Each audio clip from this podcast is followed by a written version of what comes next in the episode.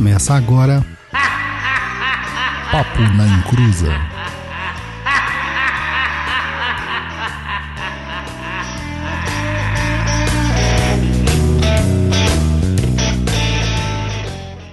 Começou, aqui é Douglas Rainho e só sendo batizado pro lobisomem não te pegar. Olá pessoal, aqui é o Roy Mesquita e eu sou do povo, eu sou o Zé Ninguém. Oi, gente, aqui é a Luciana, no Sacramento nada. Olá, pessoal. Boa noite. Que voz é essa, Luiz? Hã?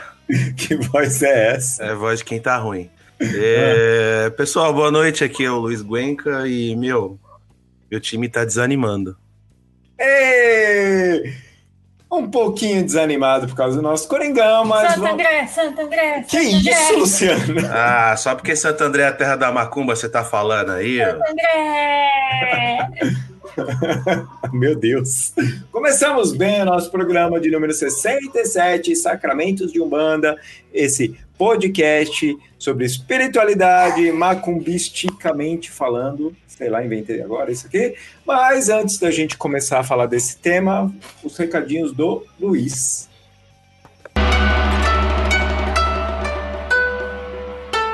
Recados do japonês, né?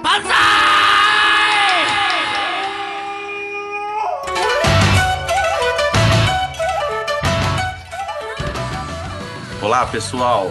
Tudo bem? Primeiro de tudo, é, estamos planejando aqui fazer um programinha é, Contos de Terreiro número 2.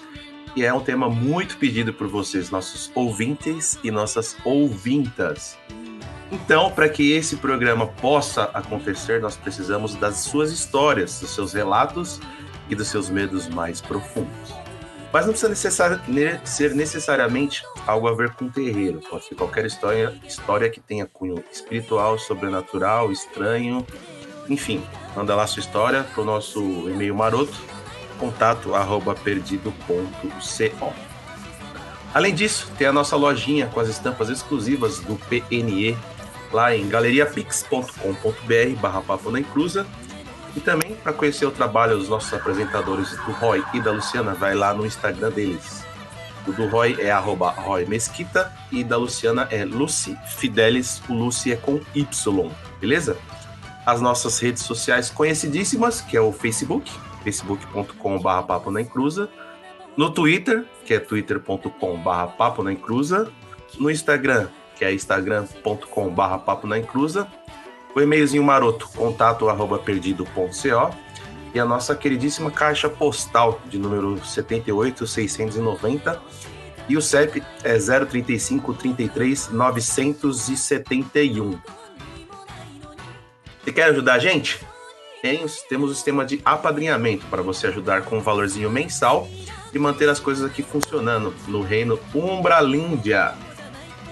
O endereço para ajudar a gente é www.catarse.me barra papo na encruza e no picpay.me barra papo na encruza. Se não der para ajudar a gente financeiramente, você pode nos ajudar como? Compartilhando nossos episódios, curtindo nossos vídeos no canal, comentando e postando também no Instagram. Além disso, tem um outro recadinho. O pessoal que está entrando aí pelo Catarse ou pelo PicPay, é, dá uma verificada aí no e-mail de vocês é, se não foi pro spam. Porque quando vocês fazem a adesão lá, vai um e-mail para vocês indicando é, um link para ter acesso ao nosso. Telegram lá no Umbral. E tem algumas pessoas informando que não estão recebendo. Dá uma verificada certinho no e-mail de vocês é, se não tá no spam. Beleza? Ô, Luiz, rapidão, mais um recadinho aí. Pessoal que tá entrando no umbral lá do Facebook, galera, respondam as perguntas. Quer convidar os amiguinhos? Fala para os amiguinhos responderem as perguntas, porque senão não deixamos entrar. Então é bagunça lá. É, passa por uma revisão antes de Isso. você poder entrar. Isso. É, outro recadinho, o BBO, o BBU. Quem não sabe o BBO? que é o BBU?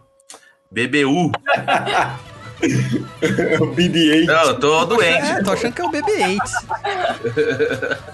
É o BBU, o Big Brother Umbral. Tá afunilando e chegando em uma situação muito crítica. A tronqueira tá um caldeirão fervente e não deixe voltar e participar. É, outro recadinho. Ah, pera aí, pera aí, eu tenho que manifestar uma coisa aqui. E mó Ixi. triste que o Desmancha saiu, mano. Meu Deus. Galera muito malvada, bicho, zoando Desmancha. Só por causa do nome dele, não acredito, cara. Segue o ritmo aí, que agora eu vou ficar momen- chorando aqui. Momento tiete do Douglas. É, é o seguinte, estávamos organizando um sorteio, uma ilustração do Roy.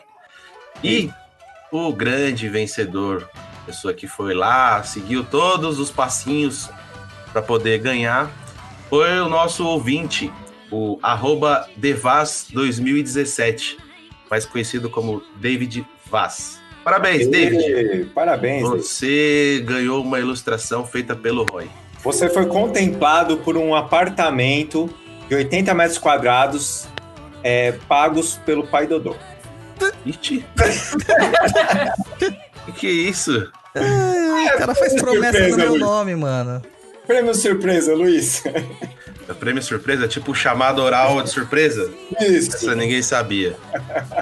Então é isso aí, pessoal. O recadinho de hoje é esse aí. Mas antes da gente prosseguir, temos o nosso momento. Aquele momento de quem, Douglas? Da nossa diva do Eixo Usada.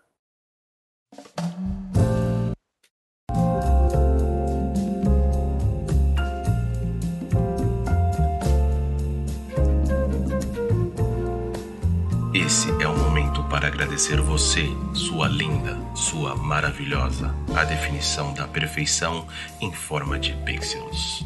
Em todas as encruzas da vida, passei e não encontrei alguém como você. Só você, nossa diva, nossa musa, nossa deusa, Luana Tobias Itikava.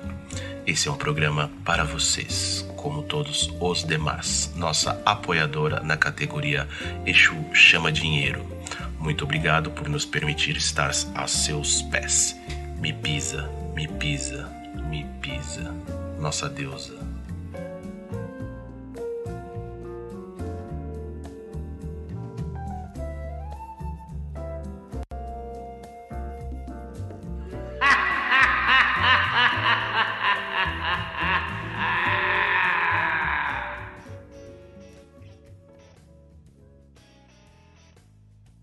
Vamos lá então, meu povo. Vamos lá. Grande é aquele que respeita a tradição. Pequeno é o pai Dodô, que tem menos de 1,70m. Bem menos. então, vamos lá, pessoal. Hoje nós temos um convidado surpresa aqui com a gente. Elton Francisco, seja bem-vindo aqui no nosso programete. Muito obrigado pelo convite. Nada, Elton. Tudo bem com você? Estou muito feliz de estar aqui com vocês. Eu estou excelente, estou muito bem. Nossa, que, que alegria participar. Eu escuto vocês sempre, né? Por que, que E você agora participando.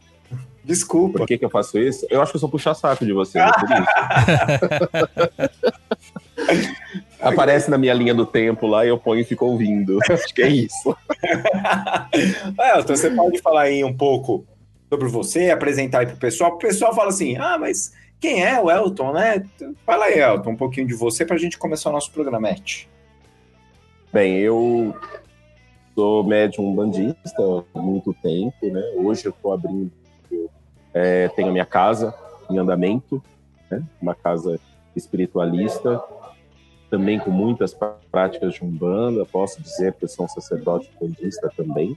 Sou terapeuta junguiano, praticante de magia, já há uns bons anos, acho que tem uns 20 anos aí nessa área, com oráculos, magia tradicional, hoje aprendendo um pouco mais sobre magia natural, trabalhar com cabala, trabalhar com dala, trabalhar com as energias da natureza, se utilizando bastante naquele conhecimento que a gente tem na casa umbandista. E é isso, praticamente é isso. Elton é um pouquinho de tudo aí, tem bastante bastante coisa aí, uma caixinha de surpresas. É bom, para ajudar aqui no nosso bate-papo, falando um pouquinho mais sobre o sacramento de Umbanda, né, Douglas? Isso aí. Gosto dos sacramentos. E aí, tem um monte de sacramento aí? Fiquei sabendo que tem, né? Cara, sacramento, é, na verdade, são rituais, né? Rituais abrangentes que a- ocorrem quase que fixamente dentro de uma agenda de uma religião, né? Uhum. Os que a gente tá mais acostumado a ver aí são sacramentos católicos, Uhum. mas a gente tem sacramento em todas as religiões. Qualquer religião você vai ter o seu sacramento, né? Sim.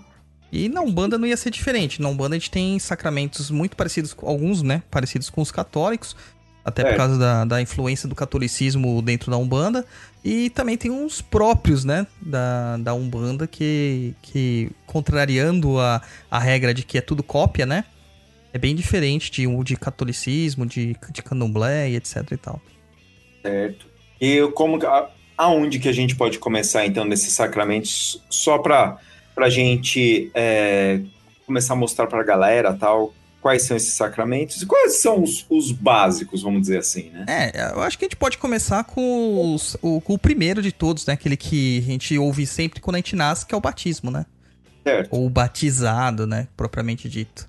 Aham. né? O batizado dentro da igreja católica, ele é visto como o primeiro rito que você vai executar. Então, a maior parte de, de nós, seres humanos brasileiros, somos batizados contra a nossa vontade, a despeito da Uhum. nossa vontade, né? E acabamos é, recebendo essa, essa- o Espírito Santo, por assim dizer, que é como que a Igreja Católica entende, é, sendo apresentado para Deus e sendo considerado católico. Então, todos nós, praticamente que fomos batizados, somos católicos, mesmo que não pratiquemos mais o catolicismo. Funciona como número, né? É, é por isso que sai lá, um dos países mais católicos do mundo é o Brasil. Por quê? Porque é baseado nos números dos batizados que acontecem aqui. Lembrando que grande parte da população mundial, é, até um pouco, até o século XX mesmo, era católica no sentido de que era a religião oficial de muitos países, né? Isso. Então você nascia mesmo que católico. No Brasil isso foi um pouquinho diferente, se não me engano, já com Dom Pedro II já a gente tinha essa liberdade de, de culto, né? O país se tornava laico, de certa forma, é, e não, se, não era mais uma é, extensão da igreja, por assim dizer. Uhum. A gente vê isso, a gente vê isso bastante também na Revolução Francesa, né?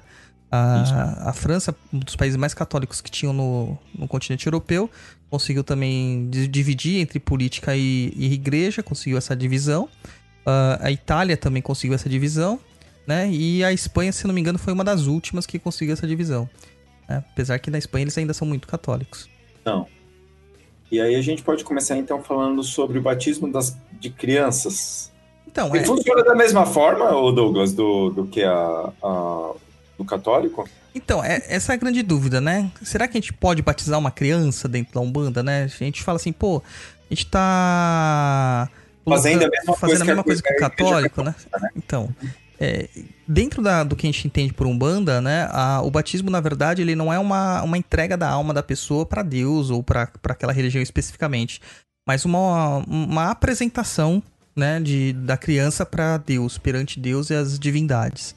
Então, batizar uma criança é praticamente apresentá-la à divindade e agradecer por aquele momento especial, né?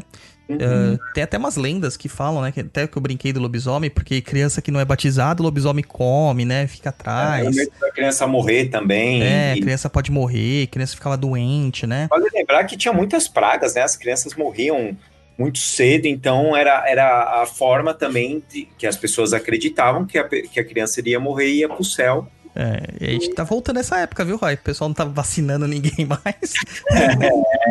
Legal. Que pecado, que pecado. Não, não é pecado, não, é verdade, Elton. Pecado é não vacinar. e aí a gente tem essa apresentação, então, das crianças, né? Num ritual muito bonito, né? Meu filho, por exemplo, ele só é batizado no, na Umbanda, ele não é batizado na Igreja Católica. Tá. Né? Então, para o catolicismo, ele é pagão. Sim, não, e vale lembrar, né, também para as pessoas, não é feito, ou quer dizer, eu posso estar falando uma besteira assim, né? Mas é feito algum tipo de documento, como é feito na Igreja Católica? É, sim e não. Isso aí fica muito a cargo da- do terreiro em si, né? Dentro Tá. do terreiro que eu fazia parte, onde meu filho foi sacramentado, ele é registrado no livro do terreiro de sacramentos, né? Então, Ah, neste tá. livro tem todos os, os batizados, Ah, todos os casamentos eh, estão registrados lá. A, a diferença aí que acontece é, perante o- o documento da igreja, o documento do terreiro, é que o da igreja muitas vezes tem efeito civil. Isso, era isso que eu ia falar. Ele serve como números para saber quantas pessoas são Isso. batizadas. É tal. porque ele tem uma agregação com, o cartório de registro civil, onde Isso. você realmente casa, né? Então o, o sacerdote ali ele tem esse poder de juiz de paz, assim por assim dizer. Na Umbanda isso também é possível. Só que como tudo que envolve a Umbanda no nosso país é muito complicado, né? Ah. Porque, meu, eu que tô lá abrindo o chão de Jorge lá, cara. Eu- se eu- te contar aqui a quantidade de empecilhos que eu encontrei pra abrir o terreiro, porque é um terreiro de Umbanda e não de uma religião cristã, assim, propriamente dito, um evangélico ou um catolicismo, meu, vocês ficariam chocados. É, né? Vocês ficaram chocados. Vai do, do, do laudo do- da, da perícia, do CNPJ, que seria de uma instância federal, entendeu? É, Pro CCM da prefeitura, por vistoria, por, pelo aluguel. Meu, tudo, tudo, tudo é muito mais difícil para quem é um bandista. Pra que facilitar se pode complicar? Mas, mas E é é, interessante, pode Douglas, você, você tá fazendo pelo jeito correto, né? Você tá indo pelo jeito legal, você tá procurando ser uma instituição legalizada. Muitos terreiros que não passam por tudo isso que você está passando, depois, quando encontram um problema, aí eles vão ter que passar por tudo isso. É, já teve terreiros que a gente passou que, quando chegou a fiscalização, por conta de vizinhos que não gostavam e tudo mais, ah, você tem CNPJ, você tem CCM, você tem extintor, tem vistoria, tem isso. É terrível. Eles caem, caem, caem feio. Mas eu vou te falar um negócio, Elton. Hum, 90% dos terreiros do Brasil não tem condição de tirar vistoria dos bombeiros. Não tem. Porque as exigências são tão grandes, cara. São tão, ex- É- tão é- é- grandes é que é como- absurdo. É como se fosse um salão de festas, né? Um- uma casa de show, né? Você tem que ter saída de emergência tal, você tem que ter do- dos lados, do- de um lado, do outro e É, tal. a gente adequa da melhor forma possível, né? Mas a gente vai acabar ficando sempre à mercê mesmo do entendimento do, do, do perito lá, né? Sim. O Luiz entende bastante desse lado dos bombeiros aí, né, Luiz? Não. Ah, porque o Luiz curte um bombeiro? Luiz gosta do bombeiro. Eita, nós! Ele tem, o, Então, calen- vamos ele tem o calendário dos bombeiros no quarto Vamos dele. parar de falar que o Luiz gosta de segurar na mangueira e vamos falar sobre batismo de adulto. Então, o batismo da criança, então você pode ser feito, ok? É, o ritual é muito parecido com o batismo de adultos. Eu vou falar dos dois Isso, é conjuntamente, depois Aham. o Elton vai dar o parecer dele. Porque assim, E- o batismo de crianças é mais ou menos o pai e a mãe que decidem, né, colocar aquela criança perante a, a- a divindade. No batismo de adultos, o que ocorre é que o próprio adulto ele, pe- ele pede para ser apresentado à divindade. Só que a gente tem um caso aí de que esse adulto que tá indo lá, ele já tem uma vivência religiosa anterior. Mesmo que ele não tenha sido religioso, no mínimo um batismo católico ele tem, Certo. entendeu? E esse batismo é válido dentro da Umbanda.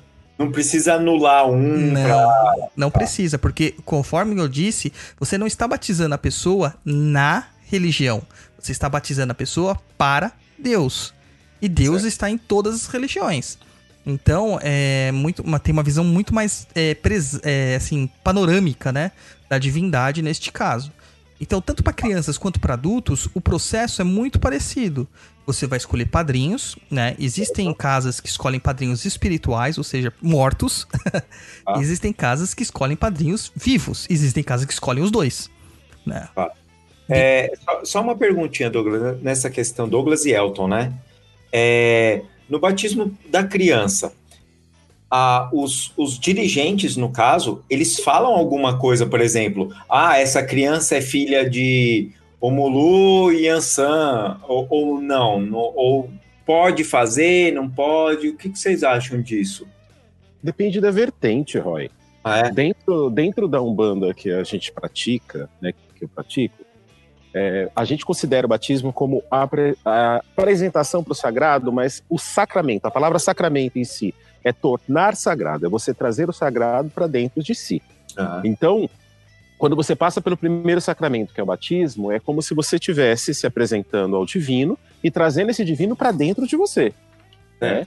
Na vertente que eu pratico, é jogado antes, né? Você vai ver quem são os, os, os guias ou os orixás de cabeça dessa pessoa, né?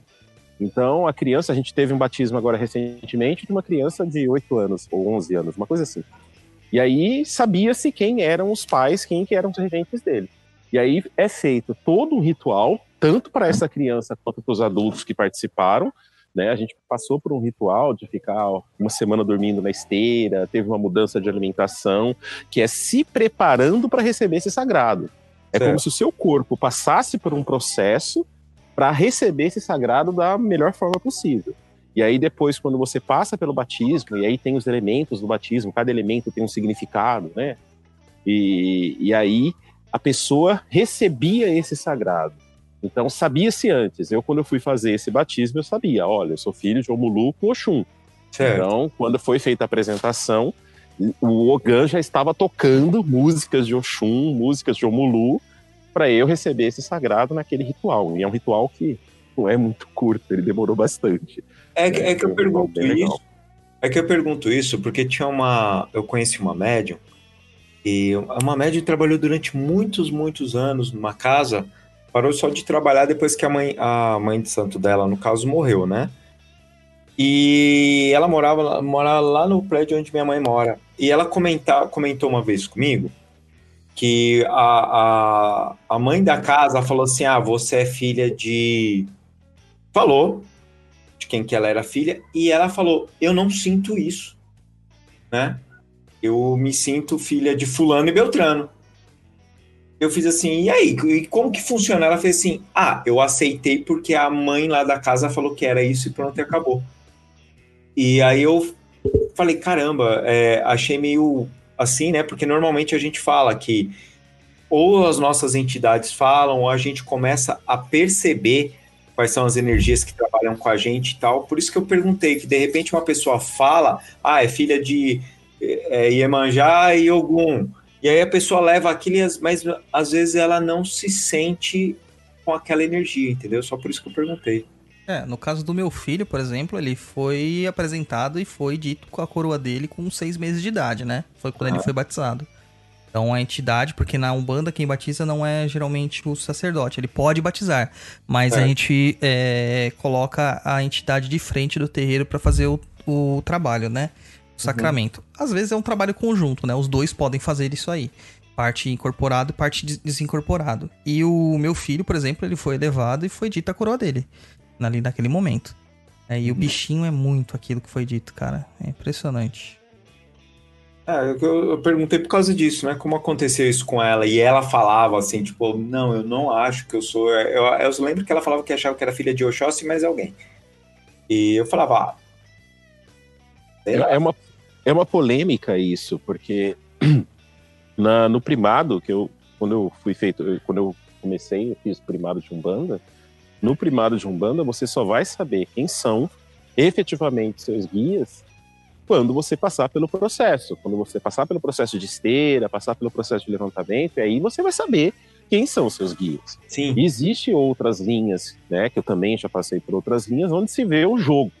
E tem linhas que a entidade chefe da casa vão falar. Então Aham. é meio complicado saber quem são. Eu passei por um processo seguinte, quando eu tinha 15 anos de idade, eu dançava o Mulu.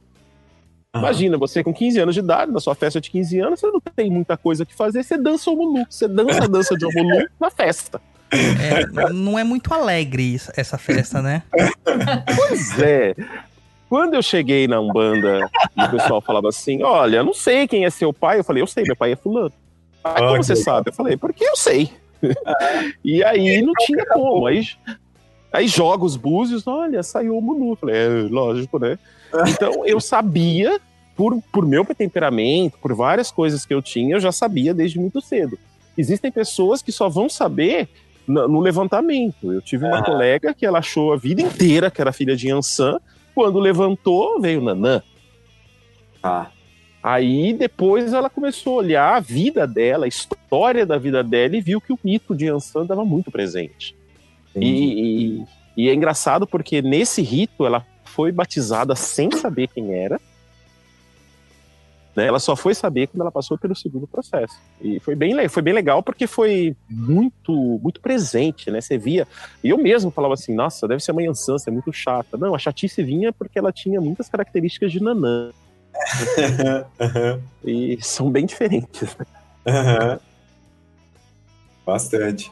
Então, e a gente pode continuar falando. É que eu só fiz essa pergunta porque muitas pessoas, né, ficam com a gente mesmo lá no grupo do Umbral do Telegram, as pessoas ficam, ah, porque meu pai de santo falou isso, mas eu não sei, porque daí eu joguei no Búzios no outro dia deu isso também, né? Daí tem a galera que também que toda semana tá jogando no Búzios, tá vendo no tarô, tá vendo tudo que é pra saber qual que é a entidade, ou a entidade não, o que rege, né? É.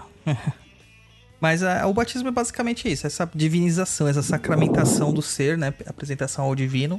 É, os rituais eles podem ser diferentes conforme as casas. Geralmente tem a presença de alguns elementos básicos, que é o caso do sal, do azeite da água, né? Principalmente. O mito da água é muito presente é, em várias religiões e na Umbanda não seria diferente, né? É, tanto que a gente tem uma linha de águas só. Só isso, né? Só tem uma linha de águas.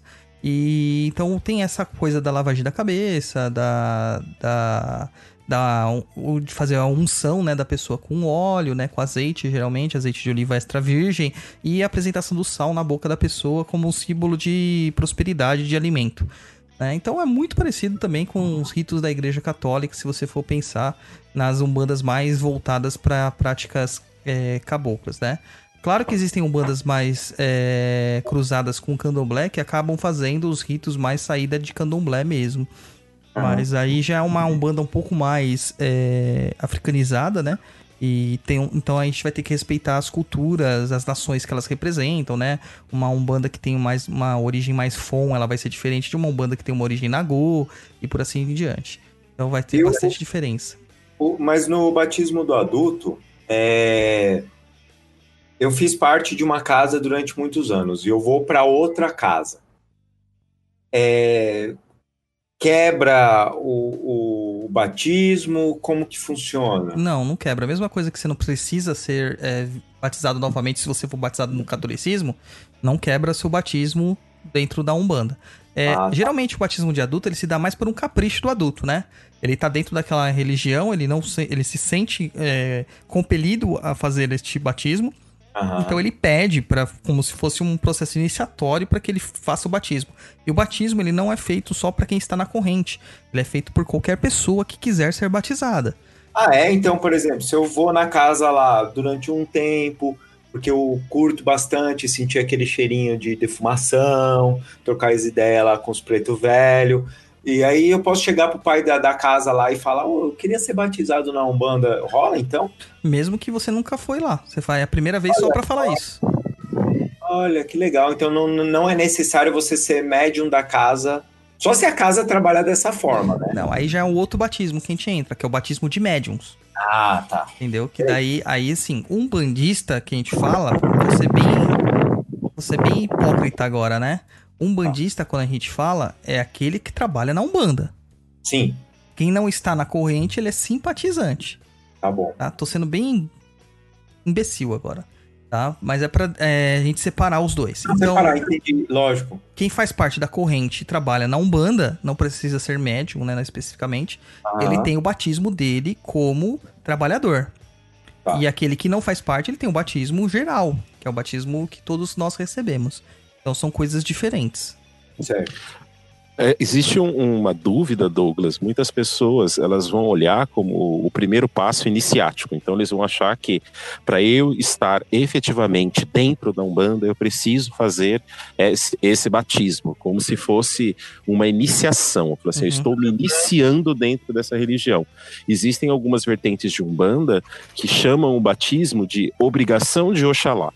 Por que obrigação de Oxalá? É a primeira obrigação, o primeiro passo que você dá para você falar assim: olha, eu ingressei nessa religião, agora eu faço parte dessa religião, né? Então, algumas vertentes vão chamar assim, então a pessoa fala assim: olha, eu posso me batizar porque eu quero ingressar na Umbanda? E aí elas não veem o batismo como o sacramento no sentido de estou recebendo o divino, estou me tornando sagrado, estou recebendo o sagrado em mim. E sim como se fosse um passo iniciatório. Então, às vezes é, é, é meio confuso, né? As pessoas uhum. poderiam simplesmente falar assim, meu, eu quero participar da religião, eu quero entrar na corrente, que nem você disse, quero me tornar um bandista. E aí cada casa vai ter um costume, e não necessariamente é o batismo. Exato. Muito bom. E aí, como que funciona o batismo do, dos médiums? Então, o batismo do médium é o que a gente chama geralmente de cruzamento, né? É. É, só que aqui, que nem na pauta eu coloquei batismo de médium, logo na sequência eu coloquei cruzamento. Porque existe uma, uma confirmação e uma reconfirmação deste batismo todos os anos. E, então, o médium ele não precisa simplesmente é, entrar na casa e já ser cruzado. Ele pode esperar pelo próximo cruzamento que se dará no ano seguinte. Tá? Ah. Então, um- Não precisa ficar ansioso, tipo, ah, eu só vou conseguir trabalhar. Acredito que deve ter- existir casas assim, né? sim, Que o cara só pode trabalhar se tiver um batismo. sim. Acredito que exista isso, mas tem casas que não tem e o médium precisa ficar com a insegurança, né? Do, ah, eu não fui batizado, então eu não posso trabalhar. Não, até porque os batismos de médium, eles geralmente são ritos coletivos, né? É Ah, o cruzamento. E então você vai ter uma data específica onde que será reservado só para isso. E dentro deste cruzamento, ele é feito todos os anos justamente para reconfirmar aqueles. Então todo mundo vai passar, até os que já foram cruzados. Ah, legal. É, o batismo de médiums, basicamente, é uma, é uma reconfirmação do seu processo mediúnico, do seu trabalho dentro da Umbanda. Ah, você trabalhou durante um ano, você deseja novamente trabalhar? Entendeu? Existem algumas culturas pagãs que fazem isso para vários tipos de sacramento. Eles dividem o ano né, em 13 meses de 28 dias e sempre tem um dia que sobra no ano. Então, por exemplo, a pessoa casou lá numa religião pagã, um handfasting que eles fazem, é um entrelaçamento de mãos. É, a- eles têm um ano de experiência e nesse dia que vai ser o dia avulso, eles optam se eles vão continuar juntos ou não. Ah, Entendeu? tá. E isso também se dá por, por outras questões também, outros ritos. Então, dentro da Umbanda, é mais ou menos essa ideia. Você tem um ano de trabalho e aí no dia específico do cruzamento você reafirma ou não seus votos como médium ali da casa e etc e tal. Entendeu? Ou como médium bandista, no caso, né? Não necessariamente daquela casa. Tá, entendi. E aí o cruzamento, no caso, é, é o mesmo que a Maci? Não, o Amaci faz parte do cruzamento. Mas Certo. o Amaci também faz parte de vários outros tipos de obrigação. Essa obrigação que o Elton falou, obrigação de Oxalá, por exemplo, tem um Amaci de Oxalá. Entendeu? Tem obrigações de todos os orixás que você tem Amaci do orixá. Tem Amacis dos seus guias. Tem próprios de cada um dos seus guias. Né, que o guia passa. Tem Amaci do guia chefe de coroa. Né, tem de Mas toda Umbanda faz a Maci? é, deveria. Ah. não sei se toda faz, né? Mas é, um dos, é um dos processos mais clássicos, que é a lavagem de cabeça. Ah, então é um processo ervas específicas, né? é, com ervas específicas. Não é também qualquer erva, né, Elton? Tem um ritual, né, de colher as ervas, macerar as ervas, rezar as ervas. Exato. Não é você vai lá, compra a erva, joga num caldeirão, ferve e acabou. Não é assim. A erva tem que Não ser é, rezada. menino? Não Nossa, é, né, não velho? podemos citar nomes, mas tem uns lugares famosos aí que é assim. Cara, tem lugar que faz banho de aboa assim, cara. Tem lugar Ai, que faz banho de Jesus. aboa assim. Jesus não, Oxalá. Então, assim, você tem que pegar as ervas. Tem, é, a gente sabe que muitas vezes ah, na cidade é difícil você encontrar erva para você colher. Então, você tem que ter um fornecedor de erva adequado, que você saiba que tem um preceito religioso. Tem, no, no, no CEAGESP tem, cara. Sabe? No, no Mercadão lá do Rio também tem. Então, todos os mercados você encontra gente que entende das ervas. E tem uma, uma questão da erva. Mas se você puder plantar, melhor ainda. É, e tem toda aquela questão do- da reza, do amaci, do preparo, da- do envolvimento com as pessoas, do tempo de imantação que o amaci fica lá recebendo as imantações, que ele tem que ficar iluminado, tem todas essas questões. né? E Tem uma pergunta aqui pertinente aí. Hum. A Leila Canso pergunta: fazer o amaci pro orixá errado atrapalha? Então, na Umbanda, como a gente não tem feitura de cabeça, é, não tem problema, né? É, o máximo que vai acontecer é que não vai acontecer nada. Ou não vai ter nenhum tipo de efeito. No candomblé, ou nas religiões que tem feitura de cabeça, tem certas quisilas. Então, se você fizer um banho pra sua coroa de um orixá que é quisilado com, com o seu, vai dar problema sim. Vai dar problema sim. É mesmo, mas aí não tem aquele negócio da energia que é diferente da, da pegada do candomblé? Então, hum, quando você faz a cabeça, você assenta uma energia na sua cabeça, né? Então você Ah, tá. co- começa a vibrar naquela energia. Aí você vai colocar uma energia antagônica ali, mano, fudeu. Entendi, isso aqui. E, e Não assim, tem como, não tem como você falar assim, vou fazer um amaci para Oxalá, mas eu quero fazer com espada de Ogum. Hum, tem como. Não é assim que É. funciona, né? Né? Eu acho que tem. De- esse orixá errado depende das ervas também. Por isso que o Douglas falou uma coisa aí, é muito pertinente. Tem o conhecimento. Se não tem o conhecimento da erva e coloca uma erva brava deveria fazer uma erva calma, você vai ter um efeito totalmente contrário. vou colocar mamona na cabeça do meu filho numa, numa macia que a gente tá fazendo pra acalmá-lo. É, colocar dar mamona certo. filho de Oxalá, né? É uma Sim. delícia, uma Não, bomba. comigo ninguém pode. Comigo ninguém pode. Talvez uma melhor. Vai ficar Beleza. Eu tive uma ideia de uma piada aqui. Se colocar mamona na cabeça das pessoas, elas vão ficar cantando pelados em Santos. Então, podemos continuar. É, é, ainda bem que você não é. Você foi pior que o Paulo Mansur agora, cara. Ainda bem que você não é piadista. Olha, tudo bem. Eu gostei Vamos da lá. piada, Roy. Eu gostei da piada. Obrigado, Elton. Obrigado. Precisamos de mais convidados assim, Elton. É que ele não quer ser indelicado com você. Por favor, Douglas, multa o Luiz. Então, daí o, o Amaci, ele faz parte do cruzamento, né? Então, cruzar é o, é o ritual de você beatifi- beatificar algo, né? É, Ah. Fazer o cruzamento mesmo e fazer sinal da cruz.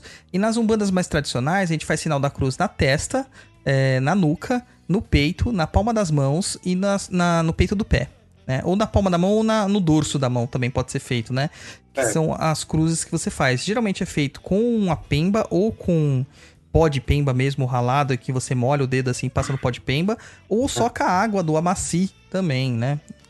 Algumas umbandas ainda fazem com óleo, que é com azeite de oliva consagrado, tá? Então tem esse ritual, você faz esse cruzamento, faz a lavagem de cabeça do filho, geralmente o filho vai estar deitado numa esteira, é, algumas umbandas jogam um pano branco, na minha tradição se joga um pano branco sobre a esteira, Esteira é um símbolo de humildade. Você fica de cabeça de- é, com a cabeça de frente para a pedra de Xangô, ou seja, mentira nenhuma passa por lá, né? E você faz a lavagem de cabeça.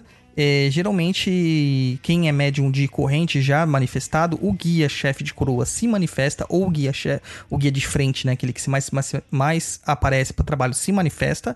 E aí ele dá passagem, ele faz, vai a Oló lá, né? Ele sobe novamente, e aí você cruza o médium com a Pemba ou com, as outras, com os outros itens. E volta todo o processo. E isso é feito assim, num, num, num circuito. Então todos os filhos da casa vão passar por isso. É tipo um- uma rodinha assim mesmo fazendo, entendeu? Certo, entendi.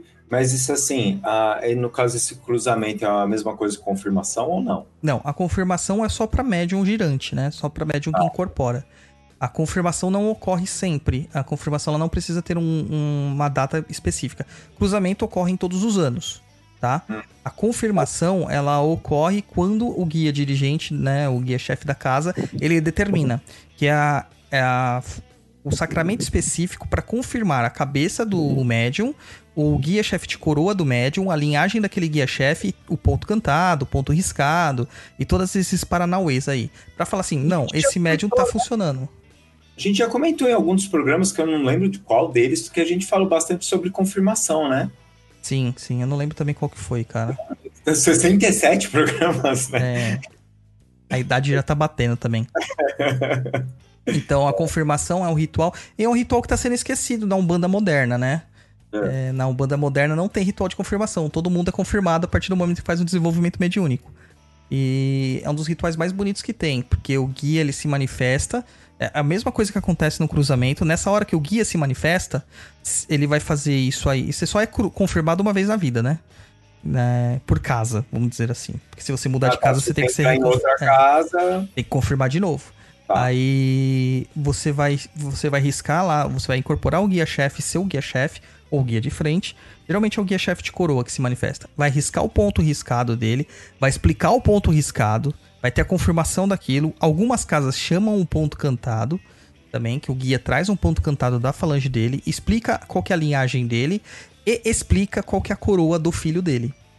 E depois isso é passado por dirigente da casa, é incorporado no, no chefe da, da casa, né? No guia-chefe da casa, e ele vai confirmar se aquilo é verdade ou mentira, né? Basicamente isso. Mas se a pessoa não for confirmada, ela pode continuar trabalhando. É, a confirmação é mais ou menos assim. Você está tendo mediunidade, mas você está passando na frente do guia. Entendeu? Se você não foi confirmado. Então você não está totalmente é, isento dessa, dessa, desse animismo. Entendeu? Então você pode continuar dentro da corrente, pode continuar dando passe, consulta e tal, mas como um médium não confirmado, você não pode passar pelos outros sacramentos, que é as coroações, né? Que é de pai pequeno e pilar, né? O pai de santo. Ô, Elton. Oi. ah, ah, onde você, onde na sua casa, no caso, você tem médicos que trabalham com você ou não? Tenho, tenho médiums, mas como a casa tá abrindo agora, a cabana acabou de abrir, Certo. Um ano e meio aí de abertura. Eu amo esse Então nome. a gente ainda não passou por esses rituais. Eu passei por esses rituais quando eu estive em outra casa, e só que a gente tem outro nome. O ritual é exatamente como o Douglas descreveu, né? Só que ele tem um outro nome. E a gente vai fazer, é, vai, vai ficar na esteira durante três dias, vai deitar nessa esteira, vai ficar tomando banho com milhares de ervas, vai passar erva na cabeça. Aí depois chega um dia onde efetivamente o guia-chefe vai se manifestar, vai riscar, vai trazer o ponto de. vai falar toda a linhagem. Aí depois que ele falar toda a linhagem, há a confirmação do guia-chefe. E aí ele volta para a esteira, vai ficar na esteira e depois tem, nesse mesmo, depois de um dia para o outro, né, no outro dia, aí vai passar por o que é a feitura, né? Onde tem é feita uma catulagem, e aí a gente chama isso de coroação. E aí- quando você fala de, de, de deitar durante três dias na esteira, você tá falando que a pessoa tem que ficar três dias morando no, no terreiro ou não? Três dias morando no terreiro. É? Exatamente. Ela fica três dias morando no terreiro e 30 dias antes desses três dias se preparando. É, Tá. Esses 30 dias ela não vai pro terreiro, efetivamente, parecido- ela não vai é precisar. parecido com mais ou menos do candomblé, que é- tem essa pegada também, né? Que a pessoa mora lá durante um tempo. Sim, mas é que no, no, no caso são três dias apenas. E Ah. na preparação, essa pessoa não necessariamente ela vai ficar no terreiro. Ela vai ficar na casa dela, vai seguir a vida dela, trabalhando, estudando, fazendo o que precisa. Aham. Só que ela vai passar por um processo de sacralização. Ou seja, ela vai se afastar do mundo, ela vai procurar orar mais, vai mudar a sua alimentação, vai mudar alguns hábitos para permitir que esse guia-chefe traga efetivamente toda a linhagem dela. E uma vez feito isso, aí depois, ano a ano, sempre no aniversário, aí vai se deitar novamente, vai se cobrir com pano branco, vai ter à sua frente aí, no caso, a gente não usa necessariamente a pedra de Xangô, a gente vai usar o elemento daquele guia-chefe, da linhagem daquele, dia- daquele guia-chefe, né? É costume, né? Cada casa tem o seu costume. Sim, vai se deitar, vai pôr de branco, guia vai se manifestar, vai cruzar o corpo do médium inteirinho, vai atualizar, né? Falar, tá faltando alguma coisa, tá precisando de alguma coisa, como é que tá a vida dele. Isso é feito ano a ano. A casa que eu abri, a gente não vai ter rituais desse, desse jeito tão desenhados, né? Mas vão ter muita coisa parecida. Ah, tá. Quando eu Você fiz- isso, mas no caso onde você, a sua casa não vai, não vai ter esse tipo de, de retiro. Não, não vai ter esse retiro. Vai ter, vai ter essa coisa de você deitar, de você receber o guia-chefe, do guia trazer. Só que a gente não vai fazer nesse nível, né? Uhum. Tem algumas mudanças aí por causa da linhagem. É, quando eu fiz a minha confirmação foram sete dias só. Agora, quando eu fiz a minha coroação, foram 21 dias de preceito, cara. E existem casas que você fica 21 dias na casa, deitado, e existem casas que são três meses. Eu te- Varia muito, né? Varia muito da, da origem. É que a nossa, nossa casa, Douglas, quando a gente fez, esse ritual que você chama de confirmação, a gente chama de coroação. É. E o ritual que a gente firma depois que vai se tornar efetivamente o sacerdote, a gente tem um outro nome. E aí esse ritual também, a pessoa vai fazer uma preparação, essa preparação é imensa, é efetivamente três meses, com contregum, com todos os preceitos, né? É bem, é bem puxado isso, mas é fantástico, assim. Eu acho que quem fez a confirmação, que na hora que o guia-chefe vem, que o guia-chefe se manifesta, Você tá preparado, né? Todo aquele tempo. não, né? é uma possessão. Eu, eu acho É. que eu vou descrever em uma única palavra, é uma possessão, porque você se enche e você se enche de graça mesmo. Deixa eu usar uma palavra de outra religião, você se enche da graça. A Ah. graça te toma de tal forma que na hora que o guia chega, você depois que ele vai embora, você chora copiosamente de paz, de alegria, de energia, de virtude, de tudo.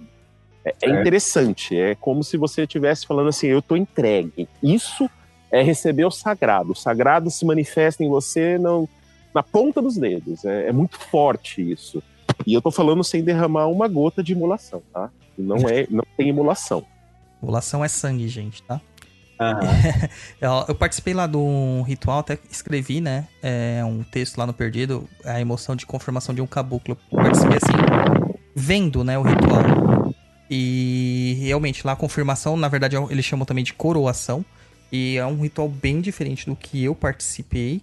E é muito, foi muito emocionante. Foi muito emocionante mesmo. Então esses rituais, eles são esses sacramentos de cruzamento, de confirmação, é, é, de coroação, eles são assim espetáculos. Quem puder acompanhar num dia que tiver isso no terreiro, não perca essa oportunidade, porque eles são lindos, lindos mesmo. Ô, Sacerdani, o seu foi lindo também ou não? O seu é zoado porque você é um pouco zoado? Oi, meus é- lindos. Vocês estão bem? Tudo bem, Sacerdani, bem-vindo. Eu tava, eu tava com saudade de vocês. Ótimo. Chegou até um pouquinho atrasado, mas tudo bem. Eu vou, Cheguei um pouquinho atrasado. eu vou fazer uma pergunta para você aqui, só para voltar um pouquinho, mas para você entender aqui. Nós já falamos sobre batismo para crianças, batismo Sim, para adultos, batismo de médios.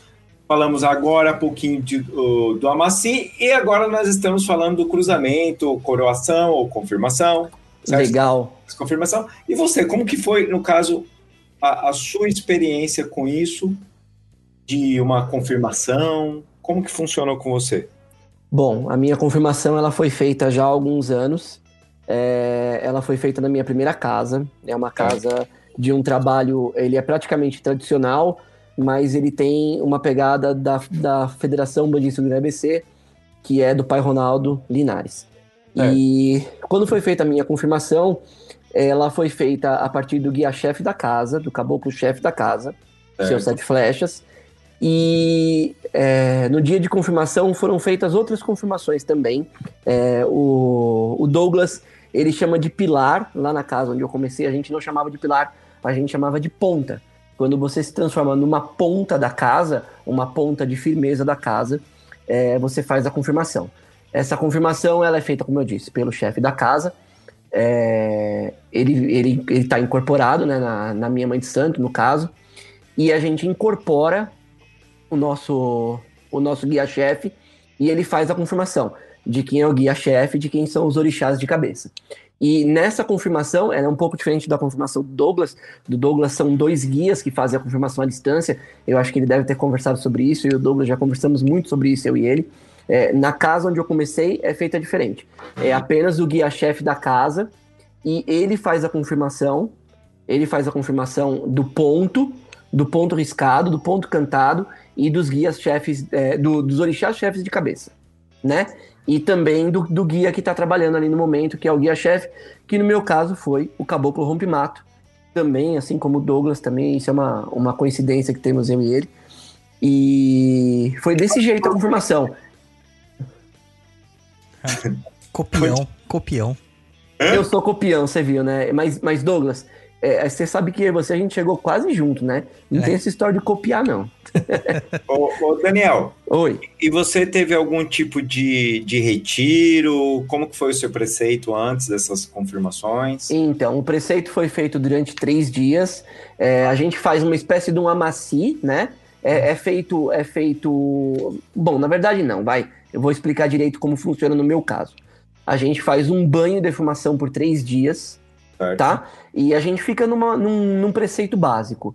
É, e aí, no dia da confirmação, a gente faz um amaci antes do, da incorporação, faz o amaci, em- tem a, a incorporação do guia-chefe, e aí o guia-chefe da casa faz a confirmação. Ok. Entendeu? É mais simples, é mais simples. Eu acho que, que isso, isso vai muito de casa para casas, né? Ah, é- Existem. Isso, eu- é simples, mas é parecido, né? Todo mundo segue Sim, sim. mais ou menos a mesma pegada, Eu né? nem sei Sim, como vai sim. ser lá no, no CDJ, cara. Não faço ideia. Olha, Douglas, eu acho que você deve, primeiro de SMS. tudo.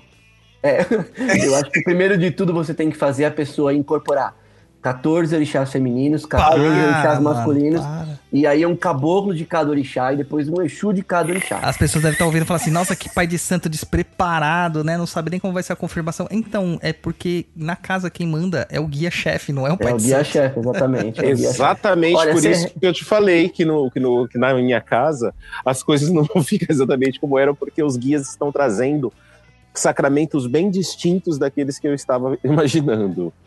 E os guias vêm e falam mesmo, o Daniel já esteve presente lá com a Sim. gente, e ele já viu que o, o guia-chefe chega e muda tudo. E eu falo, caramba, o que aconteceu? Não, e é muito interessante na casa do Elton. Elton, boa noite, saudades de você. Nem um pouco. Boa noite. Nossa, que insuportável. É, ho- hoje ele tá virado no Mulu, cara. Ele tá virado no Mulu, exatamente. É, eu já estive na casa do Elton algumas vezes e eu já participei de trabalhos lá na casa dele. É um lugar extremamente especial, de uma energia muito diferente do que a gente está acostumado, porque o Elton, ele é de Omulu, então é, os guias dele vêm numa pegada mais profunda, vamos dizer assim. E o Elton é um, é um cara que eu admiro muito, ele sabe o quanto, o Douglas também sabe. É, e quando ele tem é, esse trabalho, os guias realmente, realmente dizem o que tem que fazer e tomam a frente dele e às vezes colocam ele literalmente de lado para fazer exatamente o que os guias pedem. E eu Sabe- acho isso muito interessante. Ele é um cara. qual é o nome disso, Daniel? Ah, O Elton paga a festa e eles tomam conta. exatamente. É exatamente isso que acontece. Normalmente, normalmente eu já vi acontecer, vou tomar a frente do Elton para dizer. O Elton às vezes fala assim: eu vou fazer tal coisa. Aí depois de três dias ele fala: então, lembra que eu ia fazer tal coisa? Na verdade, agora eu vou fazer isso, isso, isso. Mas Elton, por quê? Ah, porque tal entidade mudou. Eu falei: tá bom, então tá bom, então segue o baile. É, é assim mesmo. É desse jeito. É uma alegria muito grande. A gente imagina, eu vou dar um exemplo do que ele deve estar falando.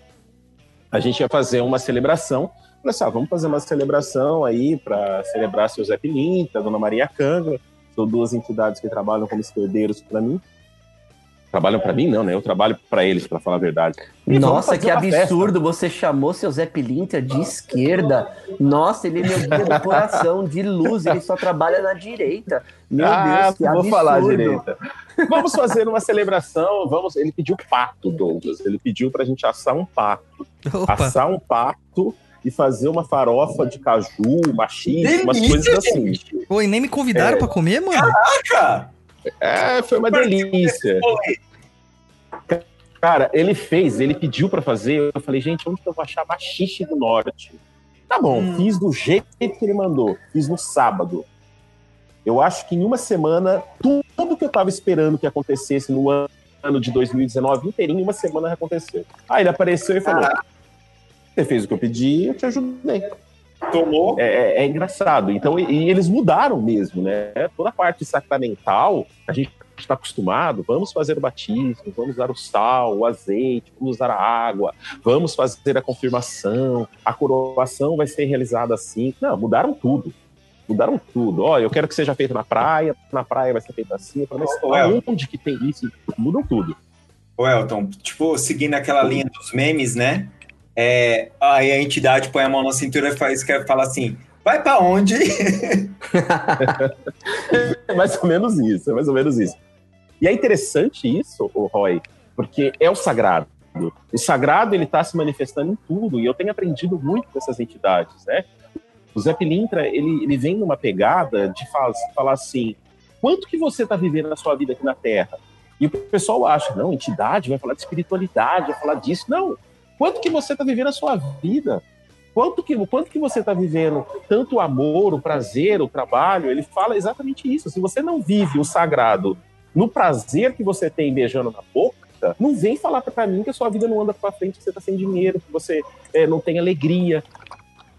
Fala muito disso. O, sagrado está presente em tudo. E aí eu não vou usar as palavras que ele usa, porque eu acredito que o horário não permite, mas é, é, é bem isso.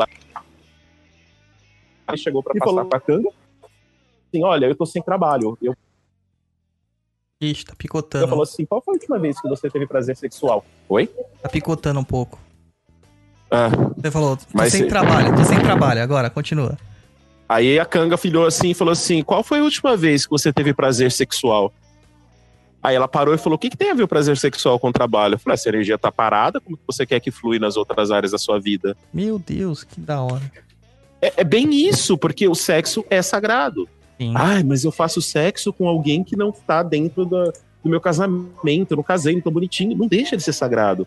Então ela, ela quer que entenda que tudo que você faz é sagrado. Desde a cerveja que você toma, a oração que você faz de joelhos. Tudo é sagrado. Sensacional, sensacional. Bom, e aí podemos partir para uma outra parte dos sacramentos de Umbanda, que no caso é o casamento. Como que funciona? Não sei, cara. Eu não fui bem sucedido nessa missão. Por duas vezes. Douglas, então sabemos que quem quiser minguar o casamento, faça com o pai Dodô. Então, ah, eu, eu não tenho coragem de terminar com ela. Vai casar com o pai Dodô. Alô, linguagem. Não, vamos lá. É, o casamento na Umbanda, ele é um ritual muito bonito também, como vários outros rituais que a gente tem na Umbanda, que eles são... Cara, eu- eu acho que esses rituais, eles são momentos tão únicos, sabe? Verdade. É, a gente tem até uma pergunta aqui falando, ah, mas pode casar mais de uma vez na Umbanda? Pode, pode casar mais de uma vez, não tem problema não. É, vai casar várias vezes, né? Diferente da igreja católica que você só pode casar uma vez, né? Mas é que esses rituais são tão únicos, são tão, tão incríveis, que... Meu, se você tiver oportunidade, vá, presencie, presencie um ritual desse. Não, não perde tempo, sabe? Vai lá e vê um ritual como que acontece, é muito legal. É, o casamento, ele praticamente ele é colocado é, muito parecido com o casamento católico, é, com a diferença de que quem celebra é uma entidade espiritual, né? Ah, Então você vai estar lá, ou seja, você não pode se auto-casar, né? Porque Não? você vai. Não, não pode, você vai estar incorporado, não tem como se auto-casar. Vai Pera, que- pera um pouquinho, Douglas. Pera Hum. um pouquinho. Como que a gente não pode se autocasar, Douglas? Ué, você se auto-casou? Então eu errado. não, mas eu conheço uns sacerdotes aí que se autocasam, mano. Mas então, deu errado, né? Olha, que coincidência linda. Nossa. Deu errado, né? E quando você, você faz um sacramento assim, você vai ter entidade lá incorporando, né? Trazendo toda a falange. E é legal que a casa inteira incorpora. Então são todos os guias que vão estar incorporados. Diferente do batizado, que nem sempre todos os guias incorporam. né? Ah. Na, no, no casamento, todos os guias da casa incorporam, menos as pessoas que estão casando, obviamente. Era isso que eu ia chegar, né? É, menos as pessoas que estão casando. E você escolhe lá o padrinho e a madrinha, né? Geralmente é um, é um homem que é o padrinho da mulher e a, uma mulher é a madrinha do, do homem, né? É, Então, daí, a gente- daí a gente vai entrar na questão lá. E nos casamentos homofetivos, né? Como que acontece? Mano, você escolhe o que você quiser. A Umbanda Ah. não tem problemas quanto a nada. Você escolhe Ah. o que você quiser, tá? É, a gente teve já lá no Oxum, lá a gente teve um casamento homofetivo de duas moças. Foi extremamente legal, muito legal mesmo. Era um homem e uma mulher, elas escolheram porque elas quiseram essas pessoas é, para serem é, padrinhos e foi sensacional, né? Como que funciona mais ou menos o ritual? Você faz um tapete de flores, de pétalas de rosas, é, o- o- os, os noivos, né, os nubentes, eles usam uma estola na cor dos orixás de cabeça, geralmente. Ah, é um, um tecido bem comprido, que esse tecido é guardado, ele é amarrado. é, você une os dois tecidos e depois amarra na mão das pessoas, né? É um handfasting também, né? Por isso que eu falo uma junção de mãos. E aquela, a entidade chefe da casa ela vai fazer todos os preceitos, apresentar o conceito de casamento, explicar sobre a questão da, da fidelidade conjugal, da, da, da criação de uma nova família, é, se vocês quiserem ter filhos, se vocês não quiserem também, se quiserem adotar, se vocês não quiserem também. Eles explicam tudo, tudo ali. E fazem todas as bênçãos possíveis para aquele casal. E depois, cada um dos guias é, que estão incorporados, eles vêm até o casal das bênçãos deles. Então, por isso que eu falo que é muito incrível, né, o casamento de Umbanda. É, é uma coisa muito particular, assim, né? E eu participei de dois casamentos da Umbanda, assim, é, incorporados, né, estando lá dentro, e já de vários no, do, não incorporados, estando fora. E os dois foram extremamente impactantes pra mim. Extremamente impactantes. Diferente. Ô, ô, Daniel, Oi. Se uma pessoa está lá no casamento, certo? Sim. casar, tal, o dirigente está lá falando, lá incorporado, e de repente o Exu incorpora na pessoa. Você, quando casa, vira corno? Pera. Como que é o negócio?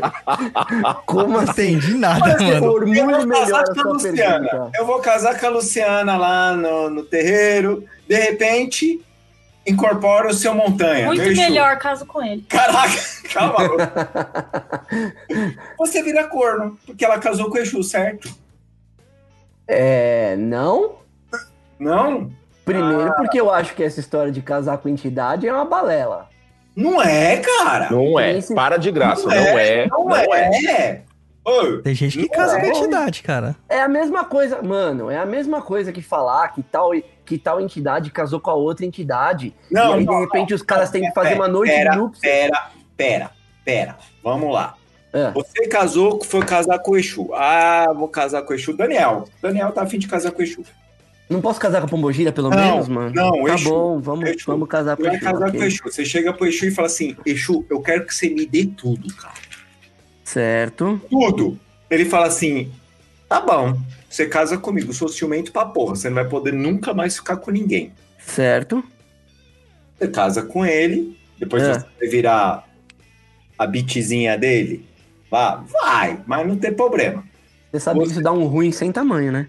Não, mas não tem problema. Você, mas aí você não fica com ninguém mais. Você vai ter tudo na sua vida, menos uma outra pessoa, e você Certo. casou com ele. Aí você vem falar que é balela, não é assim que funciona. saber Mas isso não é casamento, isso chama pacto. Como que é? Isso não é casamento, isso chama pacto. Não sei, cara. Se você servir champanhe, se você convidar pessoas, é um casamento. É, isso é só pra inglês ver, porque na Ah, verdade É um uma pacto. festa de casamento. Então, É aqui você tá falando casamento. que todo casamento é um pacto também. Porque É. a pessoa vai embora, leva metade do seu apartamento. Aí, tá vendo? Ô, Roy, Roy, deixa eu falar uma coisa pra você. Você sabe que ultimamente o podcast tem sido visitado por pessoas extremamente Nutelas. Ai, meu Deus, tá Se bom. você começar a falar a respeito de a pessoa casou com entidade, as pessoas vão levar isso a sério. As pessoas vão levar isso a sério. Elas vão começar a pegar aqueles vídeos no YouTube em É. que tal pessoa casa com a pombogira, que o cara incorpora a pombogira e fala, ah, casei. Ou que o outro fala, ah, casei com o Exu. Mano, isso dá um ruim. Depois não adianta na casa do pai Dodô, na casa do pai Elton, chegar e falar, ai, preto velho, tá Pai dando Elton. ruim. Nossa. Pai Elton. Pai Elton de Pai Aí Ouro. eu te amo, Lu. Pai Daniel, Elton Nossa. de só te Omulu. falar uma coisa. Fala, Lu. Foda-se essas pessoas, elas vão lá encher o saco de vocês. Meu Deus do céu. Não é assim, Lu. É, é, é sedofá. Ah, é, você dopar. O que, que é sedofar? É o que ela falou ao contrário. Ah, ok. Já entendi, já peguei a referência. Entendeu? Já peguei a referência. Então, se- Ah. aí depois você casa com o Exu, com a Pombogira, vai na casa, aí, aí você começa a dar ruim. Aí vai pedir Aí o divórcio da Você casa vai do pedir, Daniel, do vai pedir, vai pedir o divórcio na casa de pai Elton de Omulu, na casa de pai Dodô Tiogum. Isso aí. Não dá certo, mano. Você Dá imagina? sim, gente, dá sim. Vai lá, pode pedir o divórcio. Não, é sério, gente. Não casem, não casem com Casa assim, gente, casa assim, que é da hora. Gente, não Mas façam isso.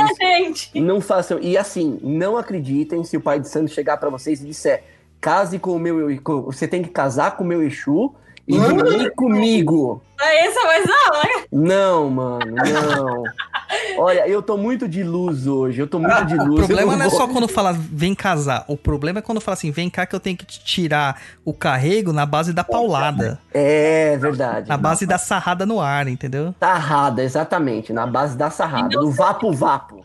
Eu não vou fazer uma piada suja disso, porque Faça, isso me dá Elton, por ideias. favor. Me dá ideias. É, é. Faça, Elton. Esse horário você já pode fazer. Nossa, tirar na base da paulada é legal. Ah, meu Deus. Muito bom. Que Então, da hora. Ah, continue, continue. casamento. É... Elton. Pai Sim. Elton. Pai Elton de Omulu. A única coisa que eu não sou é pai, gente. Mas tudo bem. Ai, meu Deus. Então, vamos lá. Se eu chego lá no seu terreiro e falo assim, eu quero fazer um casamento, você faz esse tipo de coisa também? Faço. Nós já, já participei também, que nem o Douglas. E foi muito interessante. Os dois casamentos que eu fui, os dois casamentos foram de Yansan. Foi Yansan que a cabocla de Yansan que fez e foi Jesus. fantástico. Jesus. Foi bem legal, foi bem legal. Eu acho Yansan uma entidade ótima para abençoar casamento. Eu também. Eu também. Eu também. também. O problema é a pessoa que foi abençoada. Se ela vai achar Não, tão que é junto. ótimo. Estão junto até hoje. Aí se tentar separar. É, então. Ó, que beleza. Fazemos, Roy, é, é bem interessante o ritual de casamento, porque cada um tem a sua particularidade, né?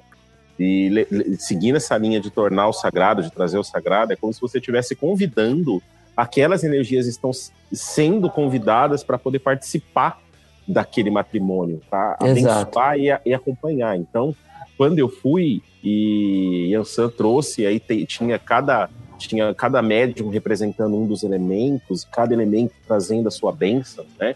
E a gente levava presentes para cada elemento, então o ar vinha trazer que o entendimento fluísse, para que as pessoas tivessem influência, que elas conversassem. O fogo vinha para que elas tivessem o fogo da paixão todos os momentos.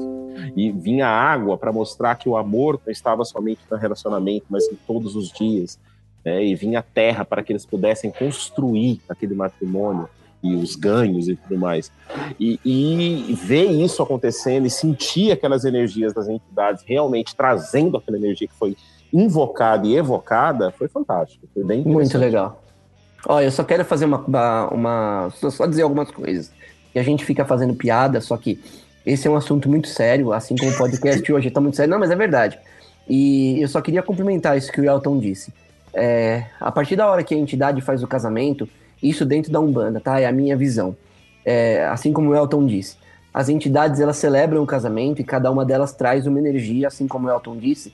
E eu tenho a seguinte visão: isso é realmente um sacramento blindado, Tá? porque todas as entidades trazem a sua energia e as pessoas elas são, elas são abençoadas com essas energias. E eu acho isso uma coisa extremamente importante e bonita. Então eu acho interessante falar, porque a gente brinca, a gente faz piada, mas isso é uma coisa muito interessante.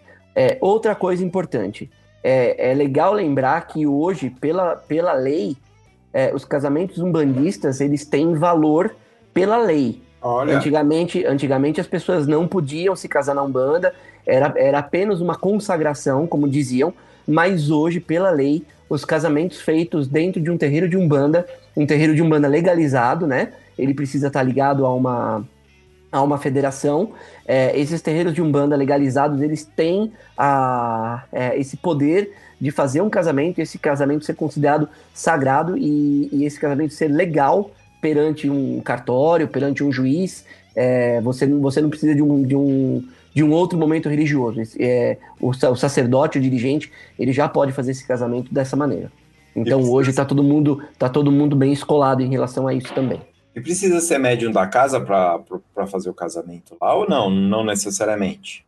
Olha, os casamentos que eu já fiz até hoje, é, a única coisa que era um pedido é que a pessoa ela se batizasse na religião.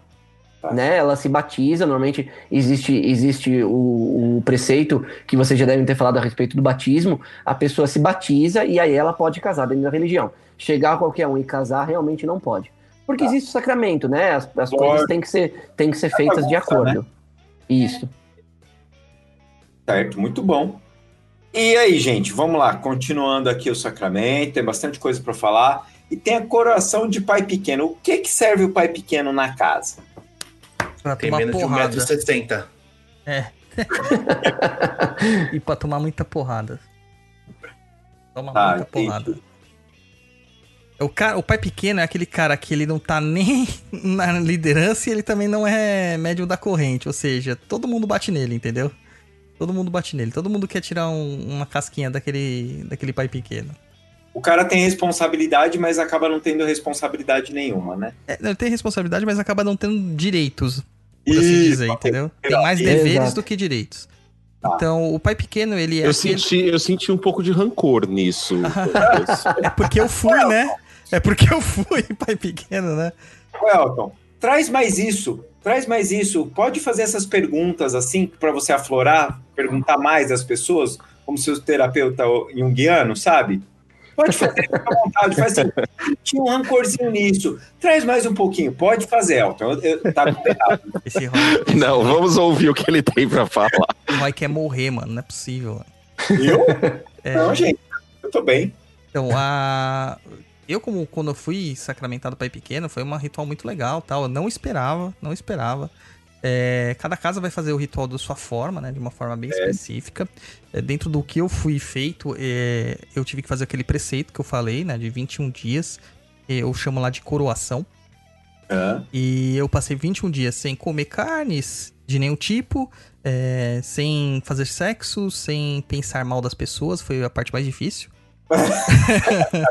Sem arranjar treta. Comer carne é de boa, gente. É, é, Comer é- carne e não transar é de boa. Agora, sem falar mal das pessoas, mano do É, céu. Não, doeu, gente, cara. peraí, peraí. Eu não falo mal das pessoas naturalmente, eu me abstive da carne, mas essa terceira parte é complicado. do sexo. É, ai, por isso que eu não faço parte de religião. É. E pra mim foi muito difícil, né? Tem os banhos e tal, você tem que fazer os banhos propiciatórios, fazer o amaci da. é, não é bem um amaci, né? É, na verdade, você coloca ervas na cabeça e rola o turbante na cabeça e fica um tempão com aquele negócio na cabeça. Então, é, tem esse preparatório. Eu tive ainda que fazer, quase que eu fui expulso aqui do, de onde eu moro, porque eu tive que fazer uma, uma guia. E essa Ah. guia, ela ia tronquinhos de arruda e guiné. Né? Ah. A arruda é uma maravilha pra você furar, cara. Você pega lá a- e você tinha que passar, eu tinha que passar a linha e amarrar. Como que a minha, era a minha guia? Vou, vou começar do princípio, né? Eu pegava a palha da costa, eu tinha que fazer o trançado com palha da costa. Eu tinha que colocar sete pedaços de arruda, sete pedaços de guiné, de troncos de arruda e guiné, e tinha que colocar sete búzios. Você tinha que colocar isso na palha da costa? É. Eu, eu, você nunca viu minha guia de confirmação? Graças a Deus, não. Eu vou te mostrar depois.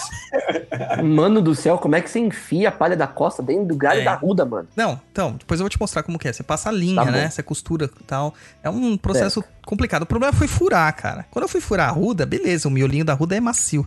A agulhinha desce macio. E pra furar a guiné? É, pra Guiné já é, já é uma árvore mesmo, né? É, eu tive que bater com o martelinho em cima da agulha, assim, até furar todas quando os tronquinhos estouravam, né? E o Sim. problema de tudo isso aí é que eu tinha que fazer à noite, né? Que era o único horário que eu tinha pra fazer. Eu, eu recebi várias reclamações no condomínio, várias pessoas querendo me matar aqui no condomínio e coisas do tipo. Então foi bem Nossa. interessante. Aí eu fiz o, o que eles chamam de contregum, na verdade a gente chama de braçadeira, né?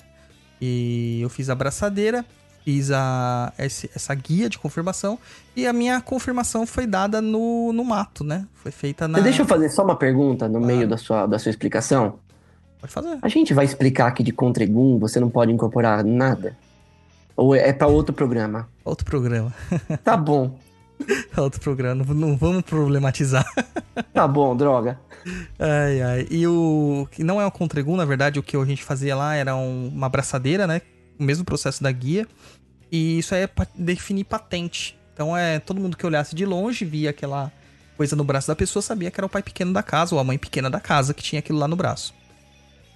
E o processo foi feito na mata. Então, quando chegou lá, os guia-chefes da casa se manifestaram, é, chamaram tal a mim e a mais uma moça que seria a mãe pequena da casa, que seriam consagrados, né, como pai e mãe pequena, é, capitães ou braços direitos, como chamam muitas vezes, e colocaram a gente lá e a gente incorporou. É uma incorporação maravilhosamente linda. E, colo- e aí, colocado, né? Os guias da casa colocam essa guia que você fez no seu pescoço. Aí vem todo mundo da casa cumprimentar e tal. E, mano, é uma energia do caralho. É uma energia, assim, absurda. Eu senti mais Douglas. energia lá do que na, no meu pilar. Eu tenho uma pergunta pra fazer pra você. Passa. A, a partir da hora que o médium ele é coroado pilar, o É. guia também é coroado pilar ou não? Sim. Calma, pera, Sim? pera. Ah, fala. Você, tá- você tá dando um passo maior do que a pauta. Por quê? Daniel, Ia fazer Quando você disso? quiser perguntar, você tem que mandar um e-mail. Ah, Tato desculpa. arroba perdido.co. Ok, eu vou escrever aqui, só um minuto. É que assim, vamos lá. É que eu eu ia perguntar, todos vocês foram países pequenos em, em- em casas, começando pelo Elton. Há 10 anos atrás. Olha, 10 anos atrás. Há 10 anos Você atrás. teve algum rancor, assim, que nem o Douglas ou não? Não, não, não. Nossa, na, Eu na lembro casa que eu Douglas, estava, então. na casa que eu estava, que hoje é Mãe de Santa aqui em Bandeira, ela se Olha que legal. tem um Ah, terreiro de Quimbanda hoje, que delícia, gente. e é delícia mesmo, adoro Quimbanda. Enfim. lá, Elton. É aquela mãe de santo lá, Elton? É, aquela Mãe de Santa. Ah, adoro ela. É, aquela lá mesmo. Leva nós lá, Elton. Eu não sei se ela tá trabalhando aberto ainda, mas eu gosto. gosto. Telefone fechado mesmo, né? Esse que é aí que nós gosta.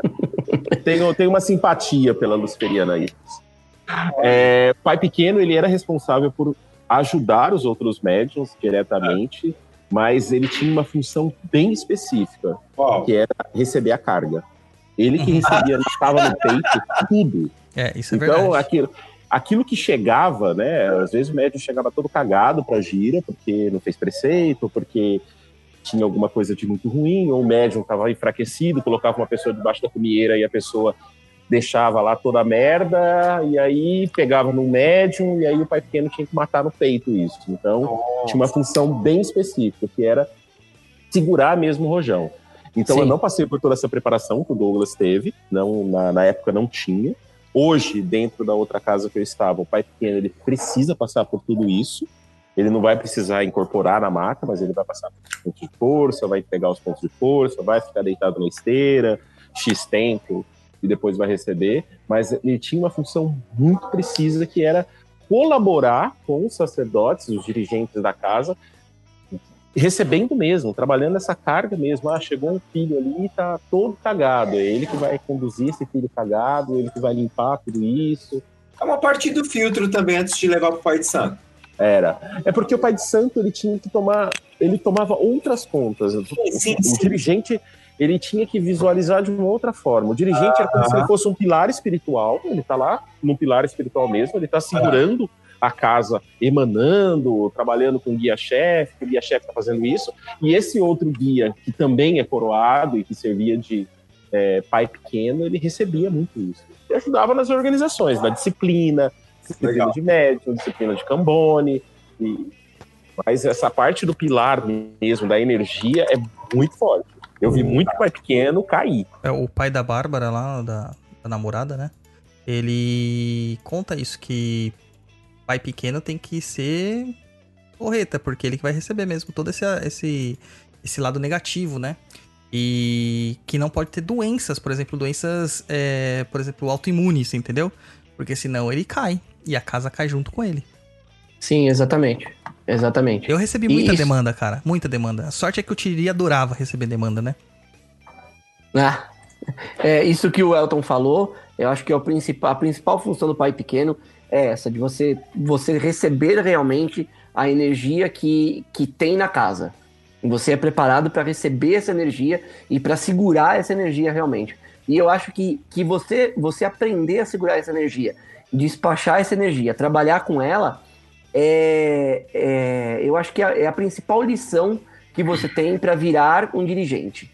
Porque você, depois disso, você vai literalmente estar preparado para virar um dirigente. É por isso Muito que é tão de hoje- importante, né? Exatamente. É uma, é uma consagração. É uma consagração, não. É um, é um sacramento importante. Ele faz parte da, da, do- dos passos que você tem que ter até se transformar num dirigente, num sacerdote, num pai de santo, seja lá como for, como que as pessoas queiram chamar, porque isso te prepara. Tem muita gente hoje que realmente é, é, é, ela, ela virou ela virou de médium para dirigente, sacerdote, alguma coisa assim. Na primeira demanda que tem, ela cai e a casa toda cai. Porque em algum lugar isso vai, isso vai escorar. E normalmente assim, a gente sabe que a, a questão energética, a afinidade energética, é, é, o dirigente que está ali, ele tem pessoas próximas que se afinizam energeticamente com ele e com os guias. É, essas pessoas vão, vamos dizer assim, entre aspas, sem saber, elas são pilares também, elas só não estão coroadas, mas elas são pequenos pilares. Se isso chega no Pai de Santo, num cara despreparado, isso vai escoar por ele, vai bater nos outros e derruba todo mundo, de ponta a ponta. Isso é uma coisa que acontece demais. É engraçado porque se a gente pensar nessa sacralização, né? Estou conduzindo uma sacralização, aquele dirigente que está lá na frente e os guias muitas vezes vão referenciar, né?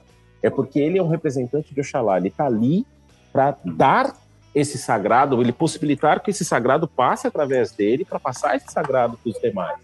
O pai pequeno ele ainda não está pronto para poder ser esse canal do sagrado sacralizando outros filhos mas ele está pronto para ter o sagrado suficiente para poder é, segurar aquilo que vem contra, né? Não que, Sim. esse, não que esse adversário também não seja sagrado, ele tem uma função, né? Sim. Todo adversário que o pessoal vai falar, ah, qual que é a função do mal? O mal, ele vai mostrar o bem.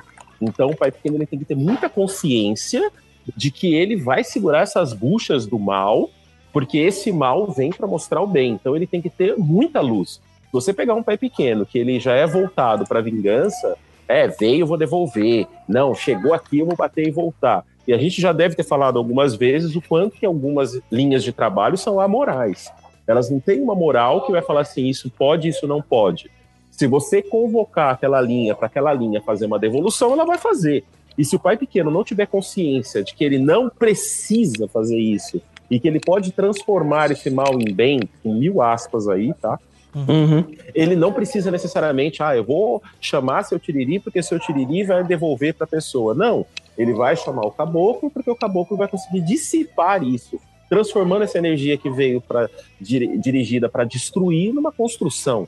De repente, ah, veio para destruir é, um pilar aqui dentro. Vamos pegar essa energia e conduzir para destruir a doença dessa pessoa que está deitada na esteira. O pai pequeno tem que ter capacidade de fazer isso, de transformar essa energia não transformar no sentido dela mudar é, o polo dela, mas de repente para ser direcionada para um outro efeito.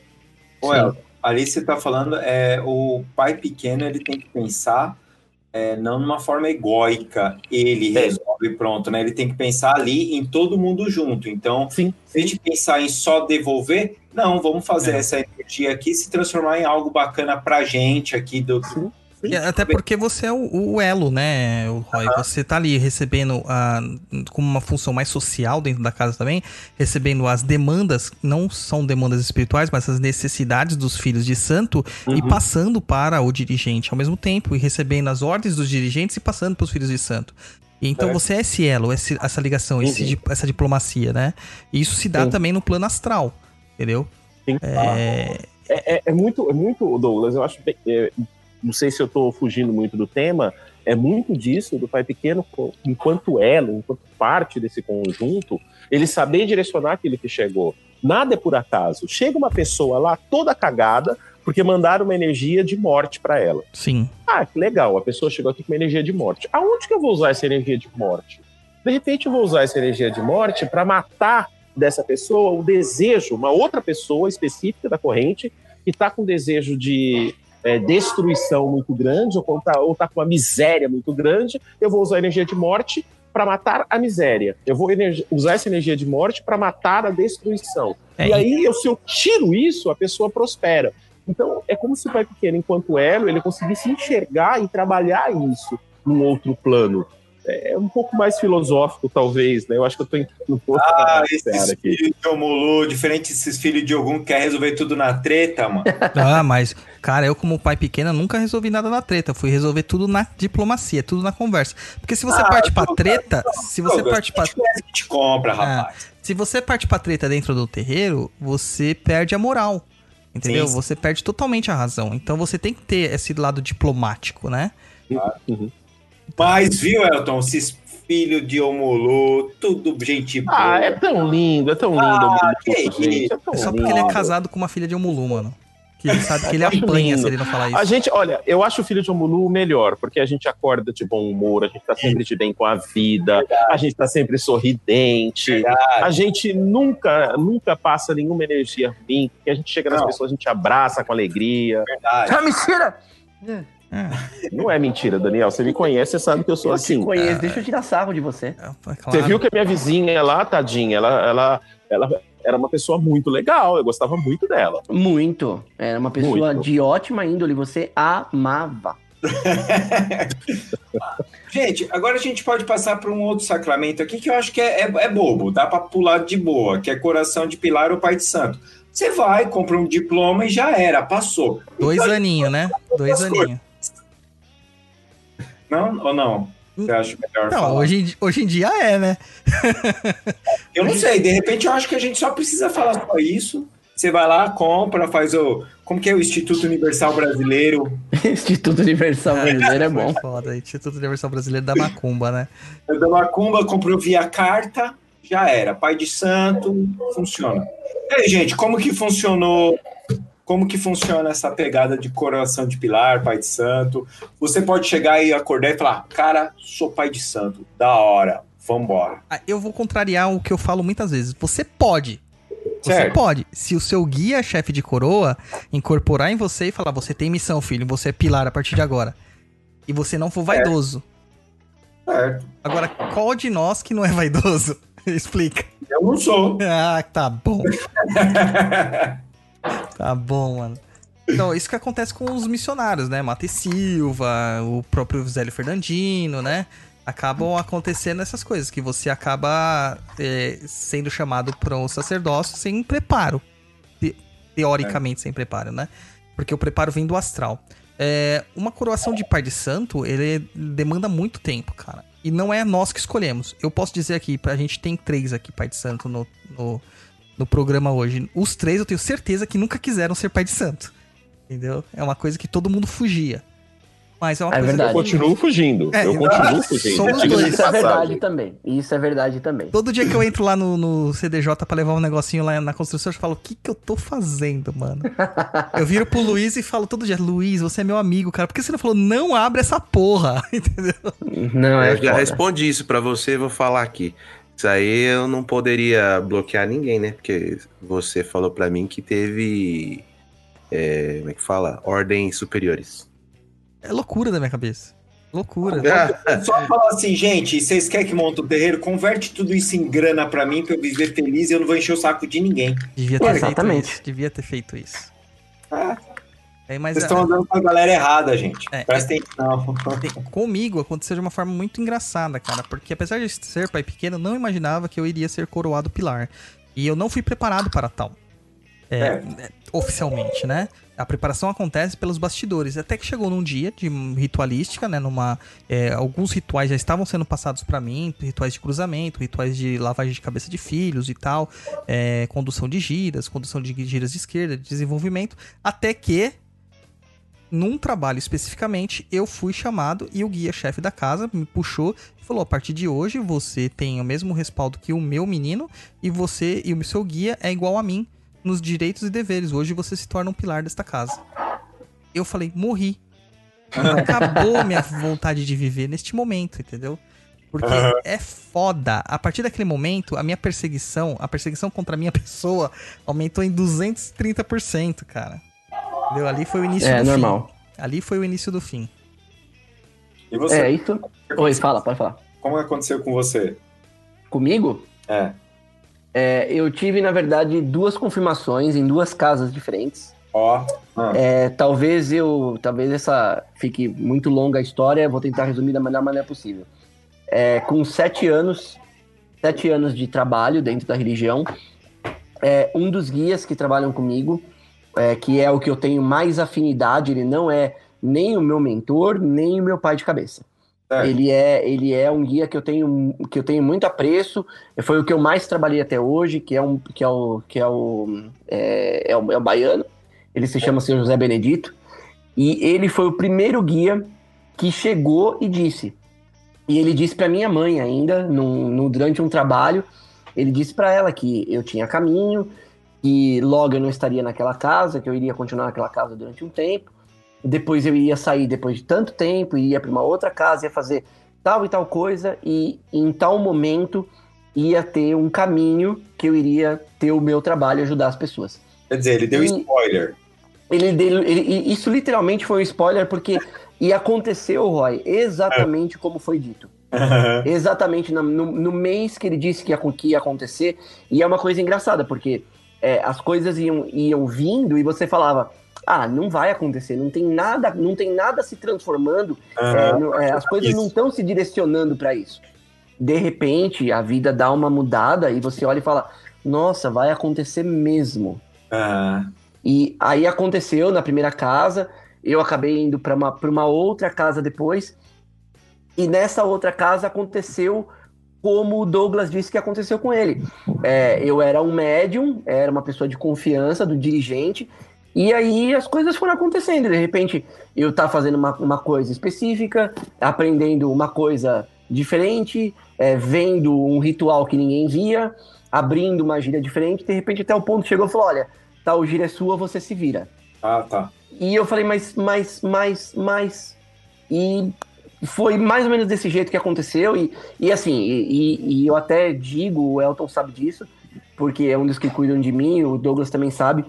É, isso pode ser o meu ego, mas esses dois dias foram dias extremamente importantes para mim, dias que eu guardo na minha cabeça, assim, com, com uma alegria muito grande, porque é, as pessoas como médium, é, isso deve acontecer com muita gente, né? É, as pessoas elas acabam se descobrindo dentro da religião e elas acabam é, entendendo que elas têm um papel às vezes muito muito importante na vida, né? As pessoas acabam acabam olhando para sua para sua vida e acabam descobrindo na religião um propósito. Eu tive a sorte de descobrir um dos meus propósitos dentro da religião.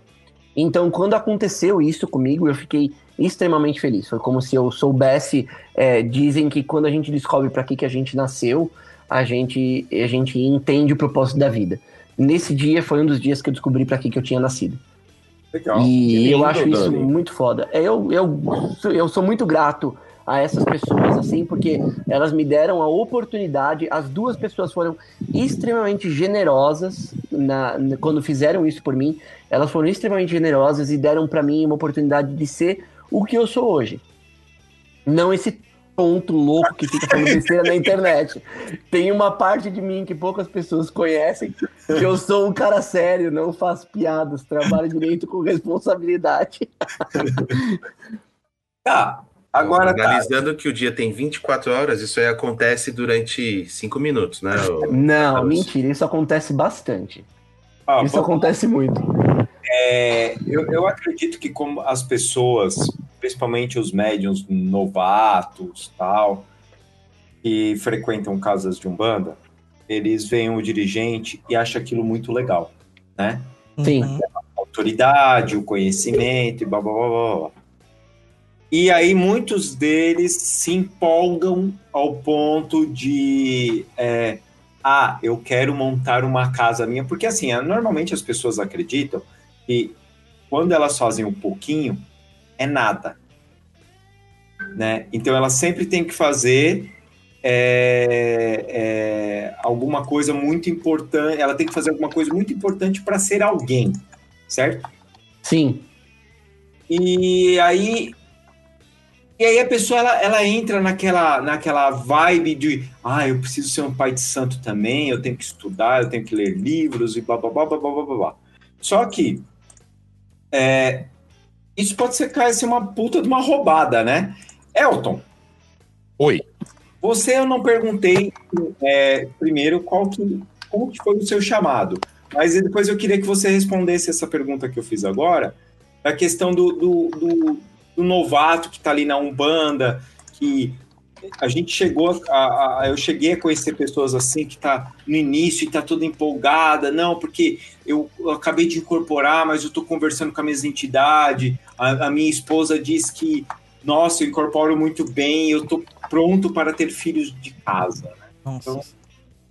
O que leva. ah, vamos, vamos- vamos analisar assim: o que leva uma pessoa a esse estado de inflação, né? O que leva a pessoa a buscar isso? Existe uma falta nessa pessoa, existe uma necessidade de preenchimento. Ela quer se sentir importante, ela quer se sentir é, à frente de algo, ela quer se sentir útil. Né? Então, quando essa pessoa chega, por exemplo, em consultório, eu vou olhar para ela e falar assim: vamos analisar o que te falta, porque você está buscando uma compensação para algo que está te faltando. Certo. Meu chamado. Existe uma frase no esoterismo que fala da noite escura da alma. Esse foi meu chamado. Uma, um momento de introspecção muito grande, de resistência muito grande. O Daniel acompanhou um pedacinho dessa resistência que ela ainda existe. De, Sim. de repente, você se tornar responsável por um trabalho que se abre, essas pessoas vão vir, você vai cuidar, você tem que trazer o que é seu e ver o que é seu nessas pessoas e ajudar essas pessoas a melhorarem porque você está se ajudando também, Sim. né? Um dentro e fora muito grande. Eu tô, eu tô na, nessa seara espiritual aí há 25 anos. E eu fiquei louco, uma época que eu fiquei louco, louco mesmo, de fazer tratamento psiquiátrico. E aí, no meio desse, dessa loucura, eu tive que ingressar na religião. E quando eu ingressei na espiritualidade, a loucura foi embora. Não entendo por que até hoje. Acho que Certo. ainda tô meio louco. E quando eu comecei, eu cheguei num, estágio que todo mundo falava assim: é, você tem que dar uma olhada porque tem muita coisa que tá vindo, que tá vindo, que tá vindo. E alguns anos atrás, há uns 10 anos atrás aproximadamente, eu conheci uma pessoa e essa pessoa olhou para mim e começou a descrever a minha vida e muitas coisas do meu passado que eu nem tinha mais conhecimento, não trazia à tona, e isso foi se encaixando, se encaixando, se encaixando, até que eu cheguei numa casa. Quando eu cheguei numa casa, essa a mulher, o guia-chefe me chamou, não me conhecia e falou assim: "Você tem que passar pelo processo X". Eu falei: "Como assim eu vou passar por esse processo? Eu sou, sei lá, um iniciante, né?"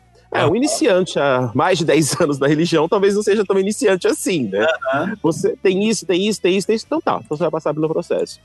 E aí eu fui chamado para participar, passar por todo o processo de consagração e até hoje eu ainda penso e hesito muito porque é uma responsabilidade muito grande você trabalhar a vida das pessoas, né? Então o chamado ele veio quando eu falo noite escura da alma, porque eu passei por um processo de questionamento interior muito grande. Nesse questionamento interior, os guias foram revelando muita coisa. Eu aprendi muita coisa nesse processo de introspecção. Só que doeu muito, doeu pra cacete, foi muita resistência, foi uma, uma coisa de você olhar para todos os seus fantasmas, porque se vem uma pessoa na sua frente na religião falando assim, olha, eu não sei para que eu sirvo, né? Senta na frente do guia e fala, não sei para que eu sirvo, não sei quem eu sou.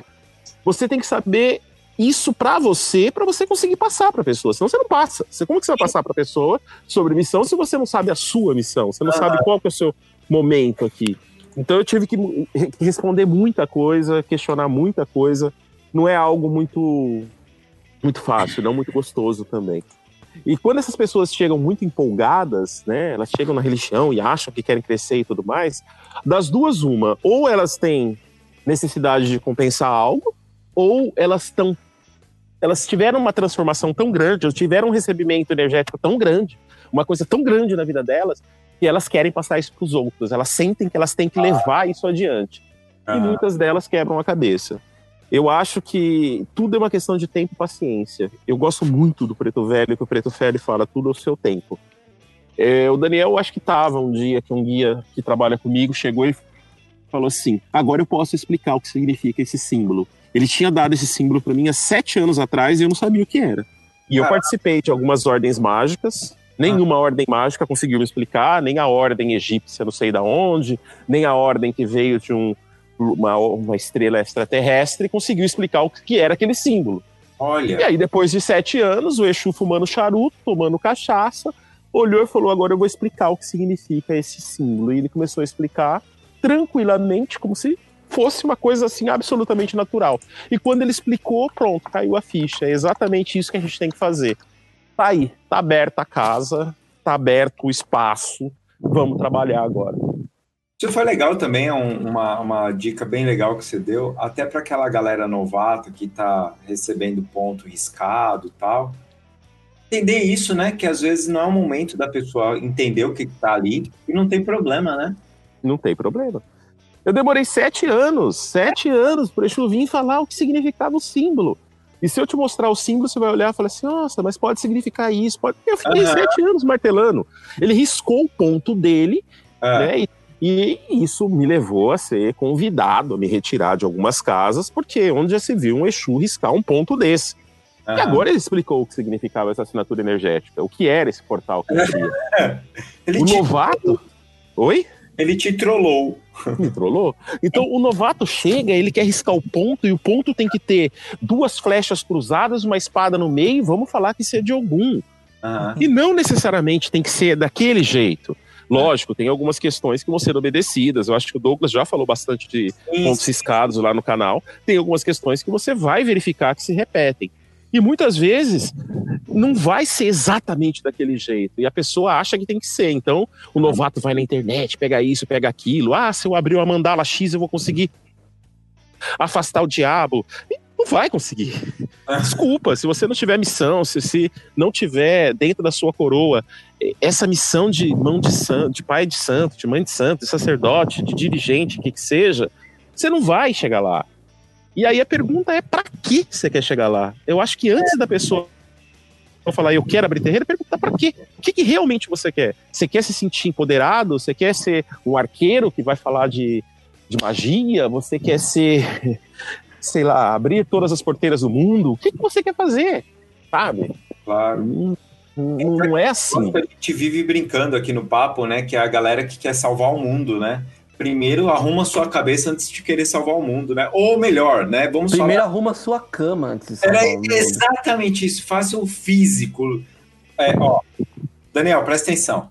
Tô prestando. Arruma a cama, escova os dentes, lava o dente da orelha e os pés.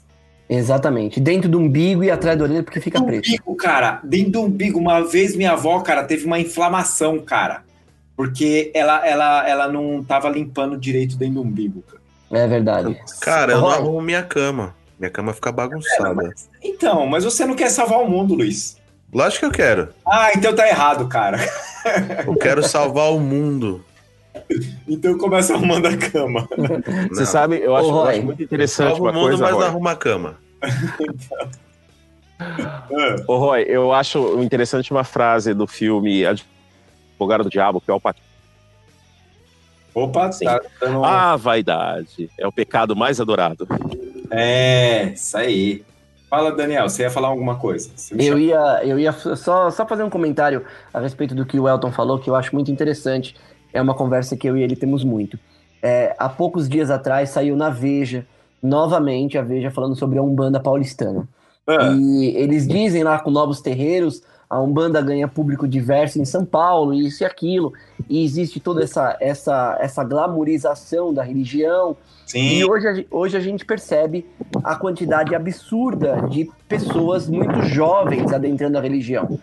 E é, é essa coisa, é essa coisa glamurosa, vamos dizer assim, porque de repente a pessoa ou ela participa de uma assistência e ela acaba é, conseguindo algumas coisas e isso infla ela muito, ou Ah. ela acaba sendo trazida para dentro do terreiro e hoje a gente sabe que, principalmente os terreiros que estão na, na, na, na, na, na- internet, nas revistas, são terreiros que, se você aparecer lá e der uma chacoalhadinha, eles vão te trazer para dentro para te colocar na corrente.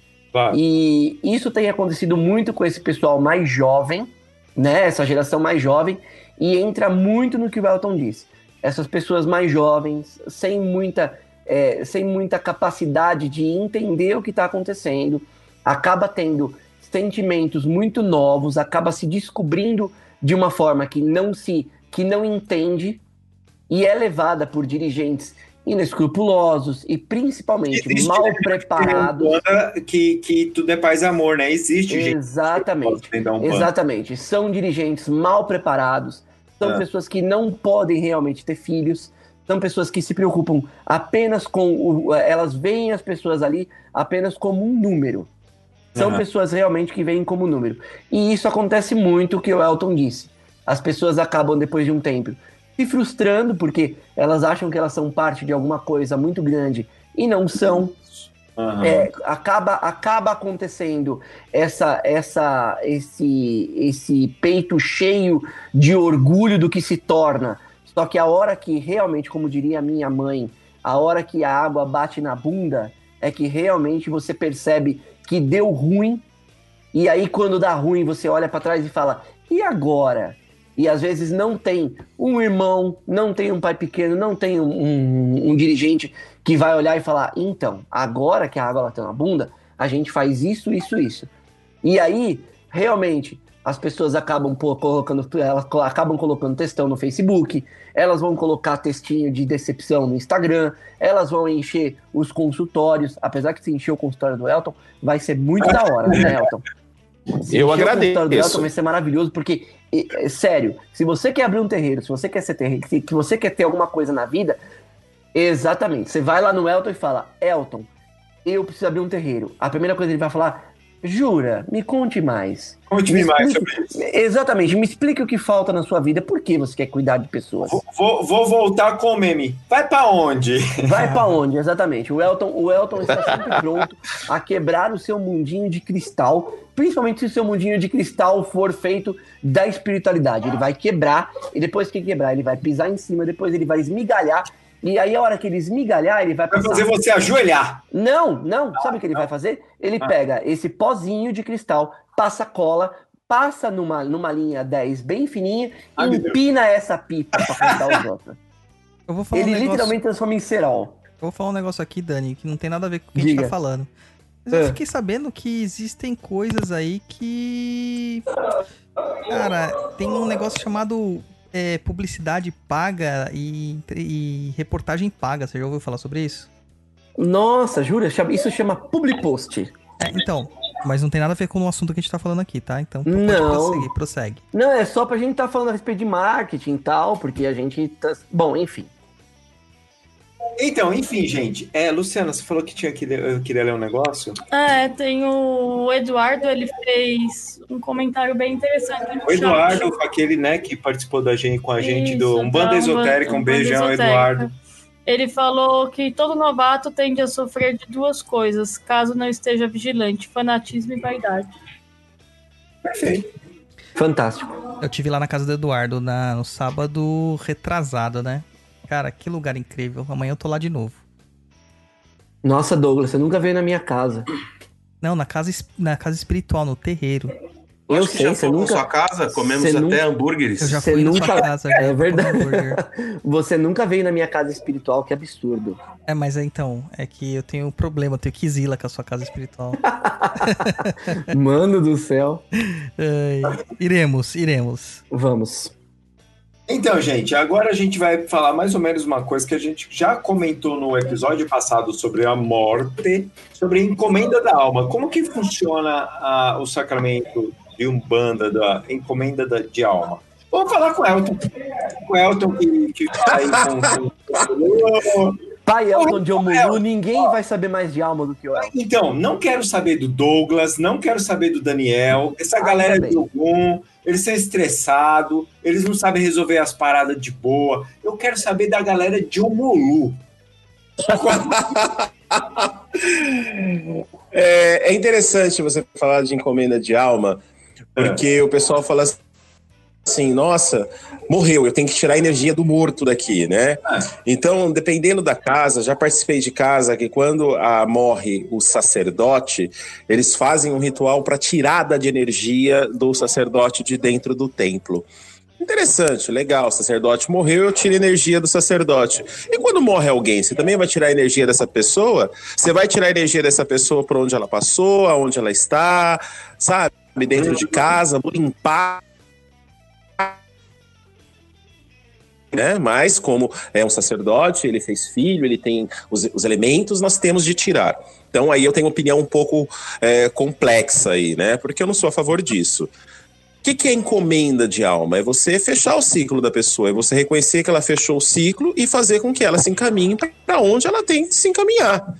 E aí cada um vai fazer esse ritual de uma forma. Ah, vamos fazer esse ritual na, no ato do velório. Vamos lá no velório, vamos fazer as orações específicas nesse velório, vamos fazer o fechamento para essa pessoa partir para o outro lado. É. Né? É, é mais ou menos nesse sentido. Fazemos, fazemos. Se tiver necessidade, fazemos. Vamos lá fazer uma oração, vamos pedir para que o Mulu e Nanã, que para mim são os orixás que vão trabalhar com isso, ori- o Mulu, Nanã e Yansan, né? Porque é Yansan que leva a alma para que Nanã e o Mulu façam o que tem que ser feito aí com essa alma do outro lado. É um pouco mais complexo que isso, mas vou Sim. deixar dessa forma. Tá? Mas isso tudo depende de cada local. Para mim, basta a oração, basta fazer as orações. As orações, ter alguns elementos é o suficiente. Eu não vou ficar falando de elementos e quais orações que sejam, porque eu não quero ninguém brincando de fazer encomenda de alma de pessoas vivas para que elas vão embora mais cedo. Ah, que chato, Elton. É, o- Gente, Agora que vem a hora da macumba, droga. Só procurar em blogs que vocês acham, tá? Não, amiguinhos, não façam isso. Tem um ebó para você afastar a morte. Tem um ebó que é feito para afastamento da morte e que você literalmente cava uma cova para pessoa. peraí, peraí, né? peraí, peraí, peraí, um segundinho. Um segundinho, Elton, você vai falar isso. Agora é a hora do quê? Senta que lá vem a macumba.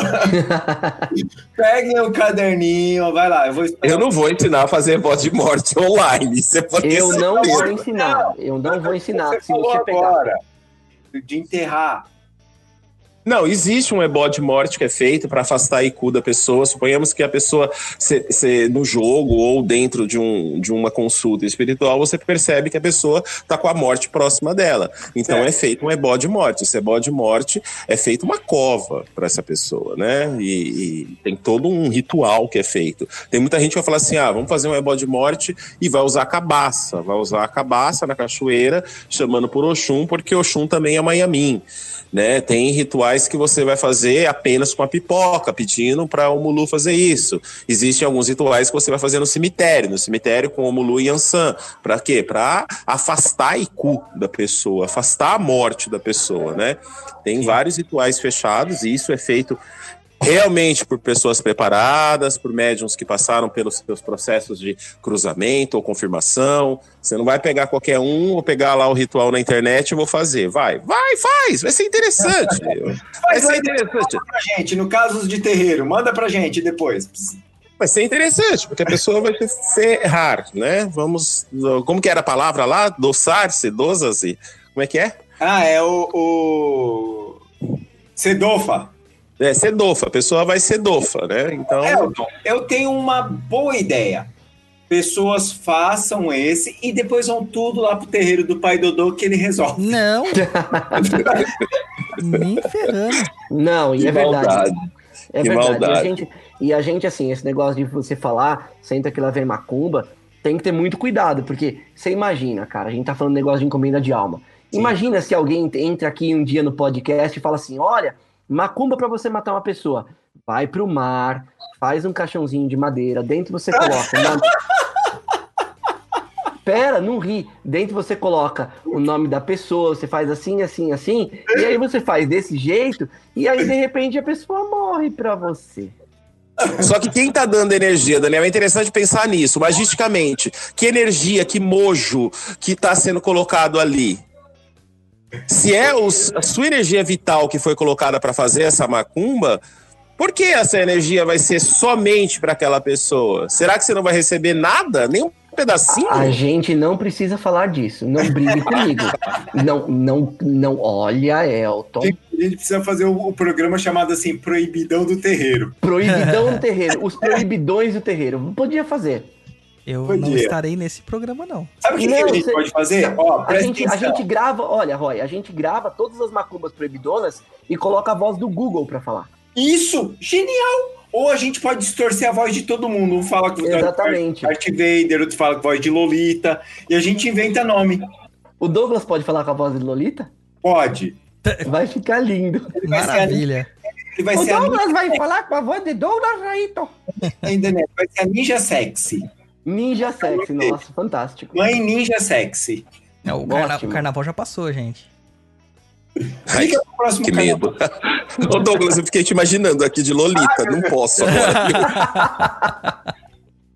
Ai, que medo da minha imaginação. Daniel, Oi. e aí, cara, como que rola aí com, no, no seu terreiro a encomenda de alma? Uh, a encomenda de alma ela é feita praticamente da maneira como o Elton falou que eu acho que é a maneira mais certa de fazer. Você existem orações específicas, as orações você não precisa saber agora, são, são orações que elas têm elas têm elas são orações, vamos dizer católicas, né? A maioria das orações elas são católicas. Você encomenda a alma da pessoa aos orixás, é, exatamente nessa nesse sentido que o Elton falou, Yansan, Omulu e Nanã. É, mas o principal para mim, para mim, são as orações. E tem uma outra coisa que é importante para mim, mas aí é importante dentro daquilo que eu pratico, certo. que é, por exemplo, se morre um filho de santo meu, ou é. alguém que frequenta a minha casa, que tem uma ligação comigo, é. e essa pessoa também tem ligação com a religião.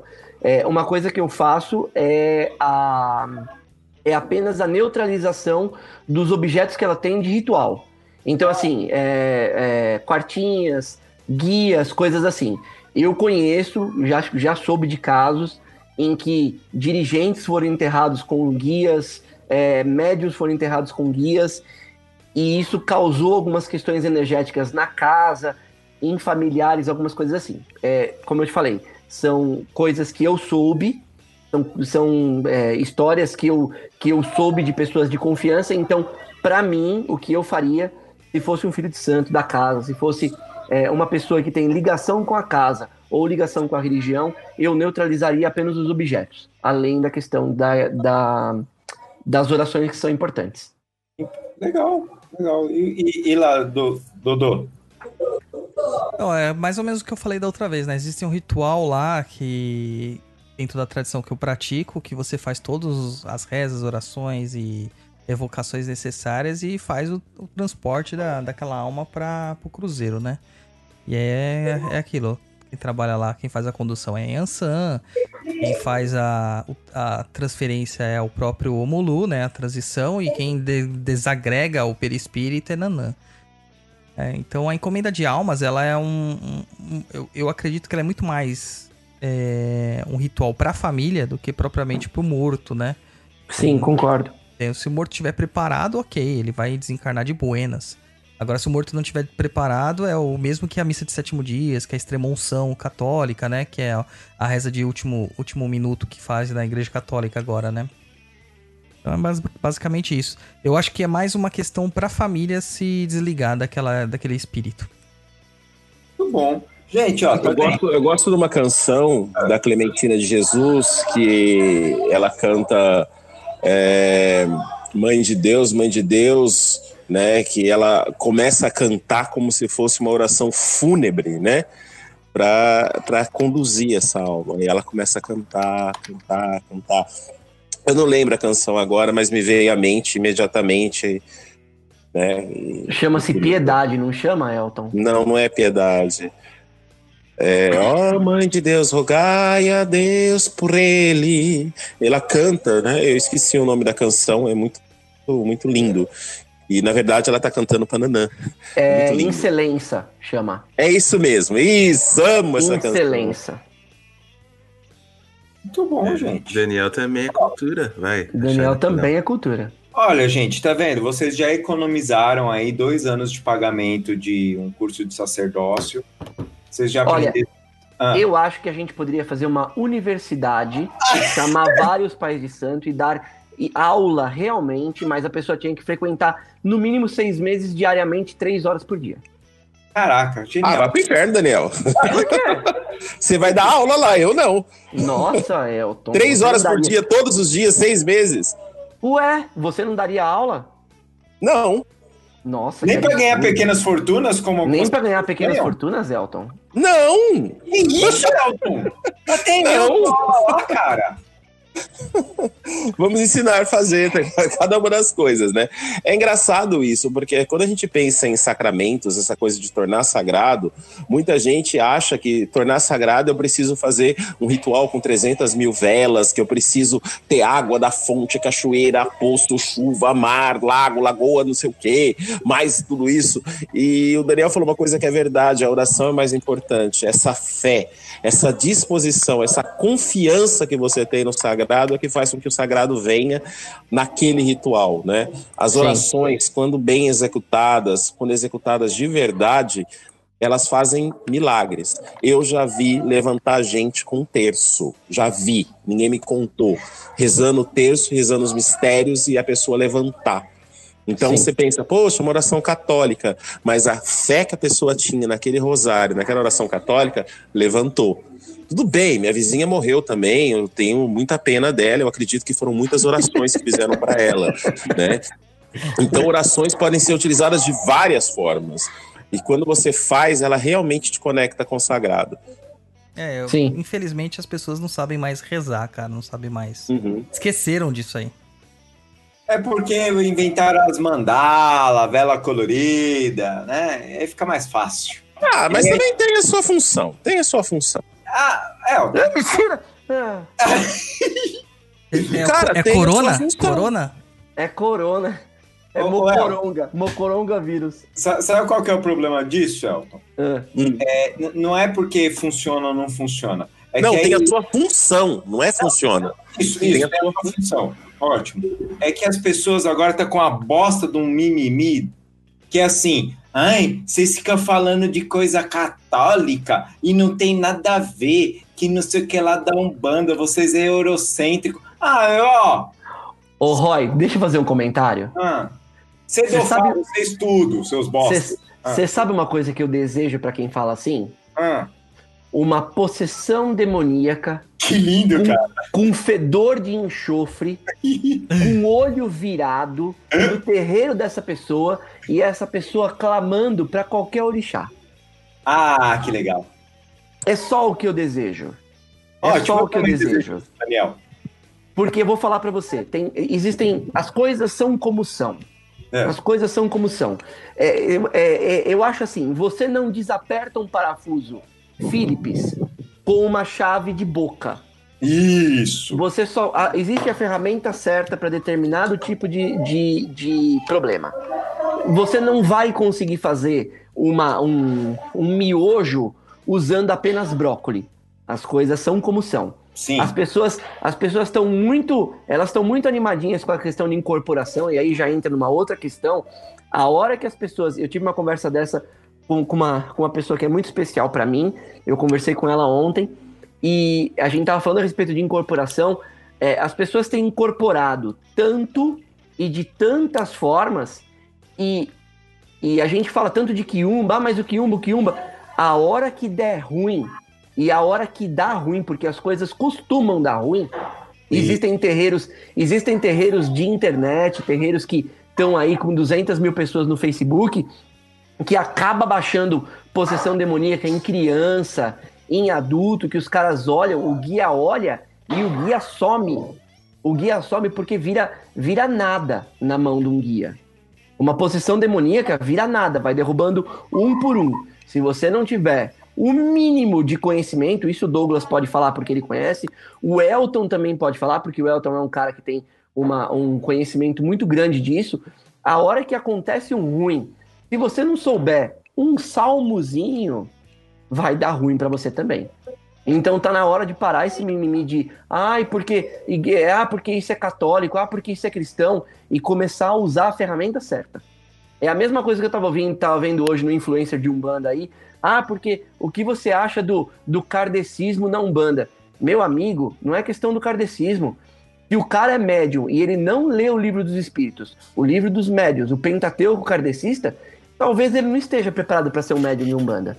Tô errado, Douglas? Não. Ótimo. Então era só isso que eu queria dizer para vocês. Obrigado, Daniel. Eu tô aqui cagando regra, gosto. Eu discordo, mas eu sou convidado, não posso falar nada. Nossa, Elton, que insuportável. Discorde, discorde, mas fale. Não, eu concordo com você que existe a ferramenta certa, a coisa certa. Já vi, é, vi mesmo, né? Eu vi numa juremeira que nós temos aí na cidade, tirar bicho, tá lá, o bicho batendo, o bicho quebrando, não sei o quê. A preta velha pegar o terço, chamar todo mundo para rezar o terço, e, e de repente o bicho fica. O que, que eu tô fazendo aqui? O bicho vai embora. Sim, sim. Assim como eu vi Oxum fazendo, mandando o Kiumba embora. Aí, você aí Oxum tirando Kiumba? Cara, eu vi Herê fazendo, quebrando demandas gigantes. Então tem a ferramenta sim. certa, mas essa Sim. ferramenta tem, tem um fundamento anterior. Eu tô falando em relação ao Pentateuco Espírita. Eu acho que tem muito conhecimento lá, e eu passei por isso, fiquei 20 anos na Federação Espírita, não vou revelar a minha idade. E depois eu vi muita Elton, gente. que 20 passou anos da Federação Espírita, 25 de Umbanda, a gente tem é só fazer as contas, filho. Cala a boca. Enfim.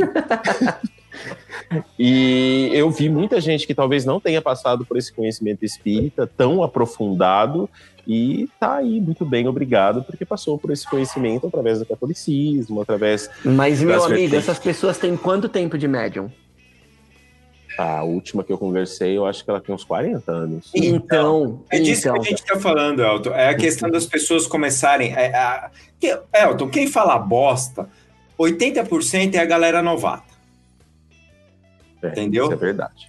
Aí ele começa a falar bosta. Ah, não, é porque é, isso aqui é católico demais, isso aqui é, é- é muçulmano demais, isso aqui é judeu demais, e não, temos que pegar a representatividade, blá, blá, blá, blá, blá, blá. E fala um monte de bosta. E aí o cara, ele não sabe o básico, ele só sabe ir lá ficar abraçando os irmãozinhos de terreiro, escutar a merda do teatro mágico e achar que tá salvando o mundo. Ah, vamos pro inferno. vamos começar perguntinhas do pessoal. Oi, Ah, mas com pessoal. você o eu tá concordo. pistola hoje, hein? O Roy, Roy com o Roy eu concordo. Tá vendo? Obrigado. É, Obrigado, Elton, pela parte que me toca.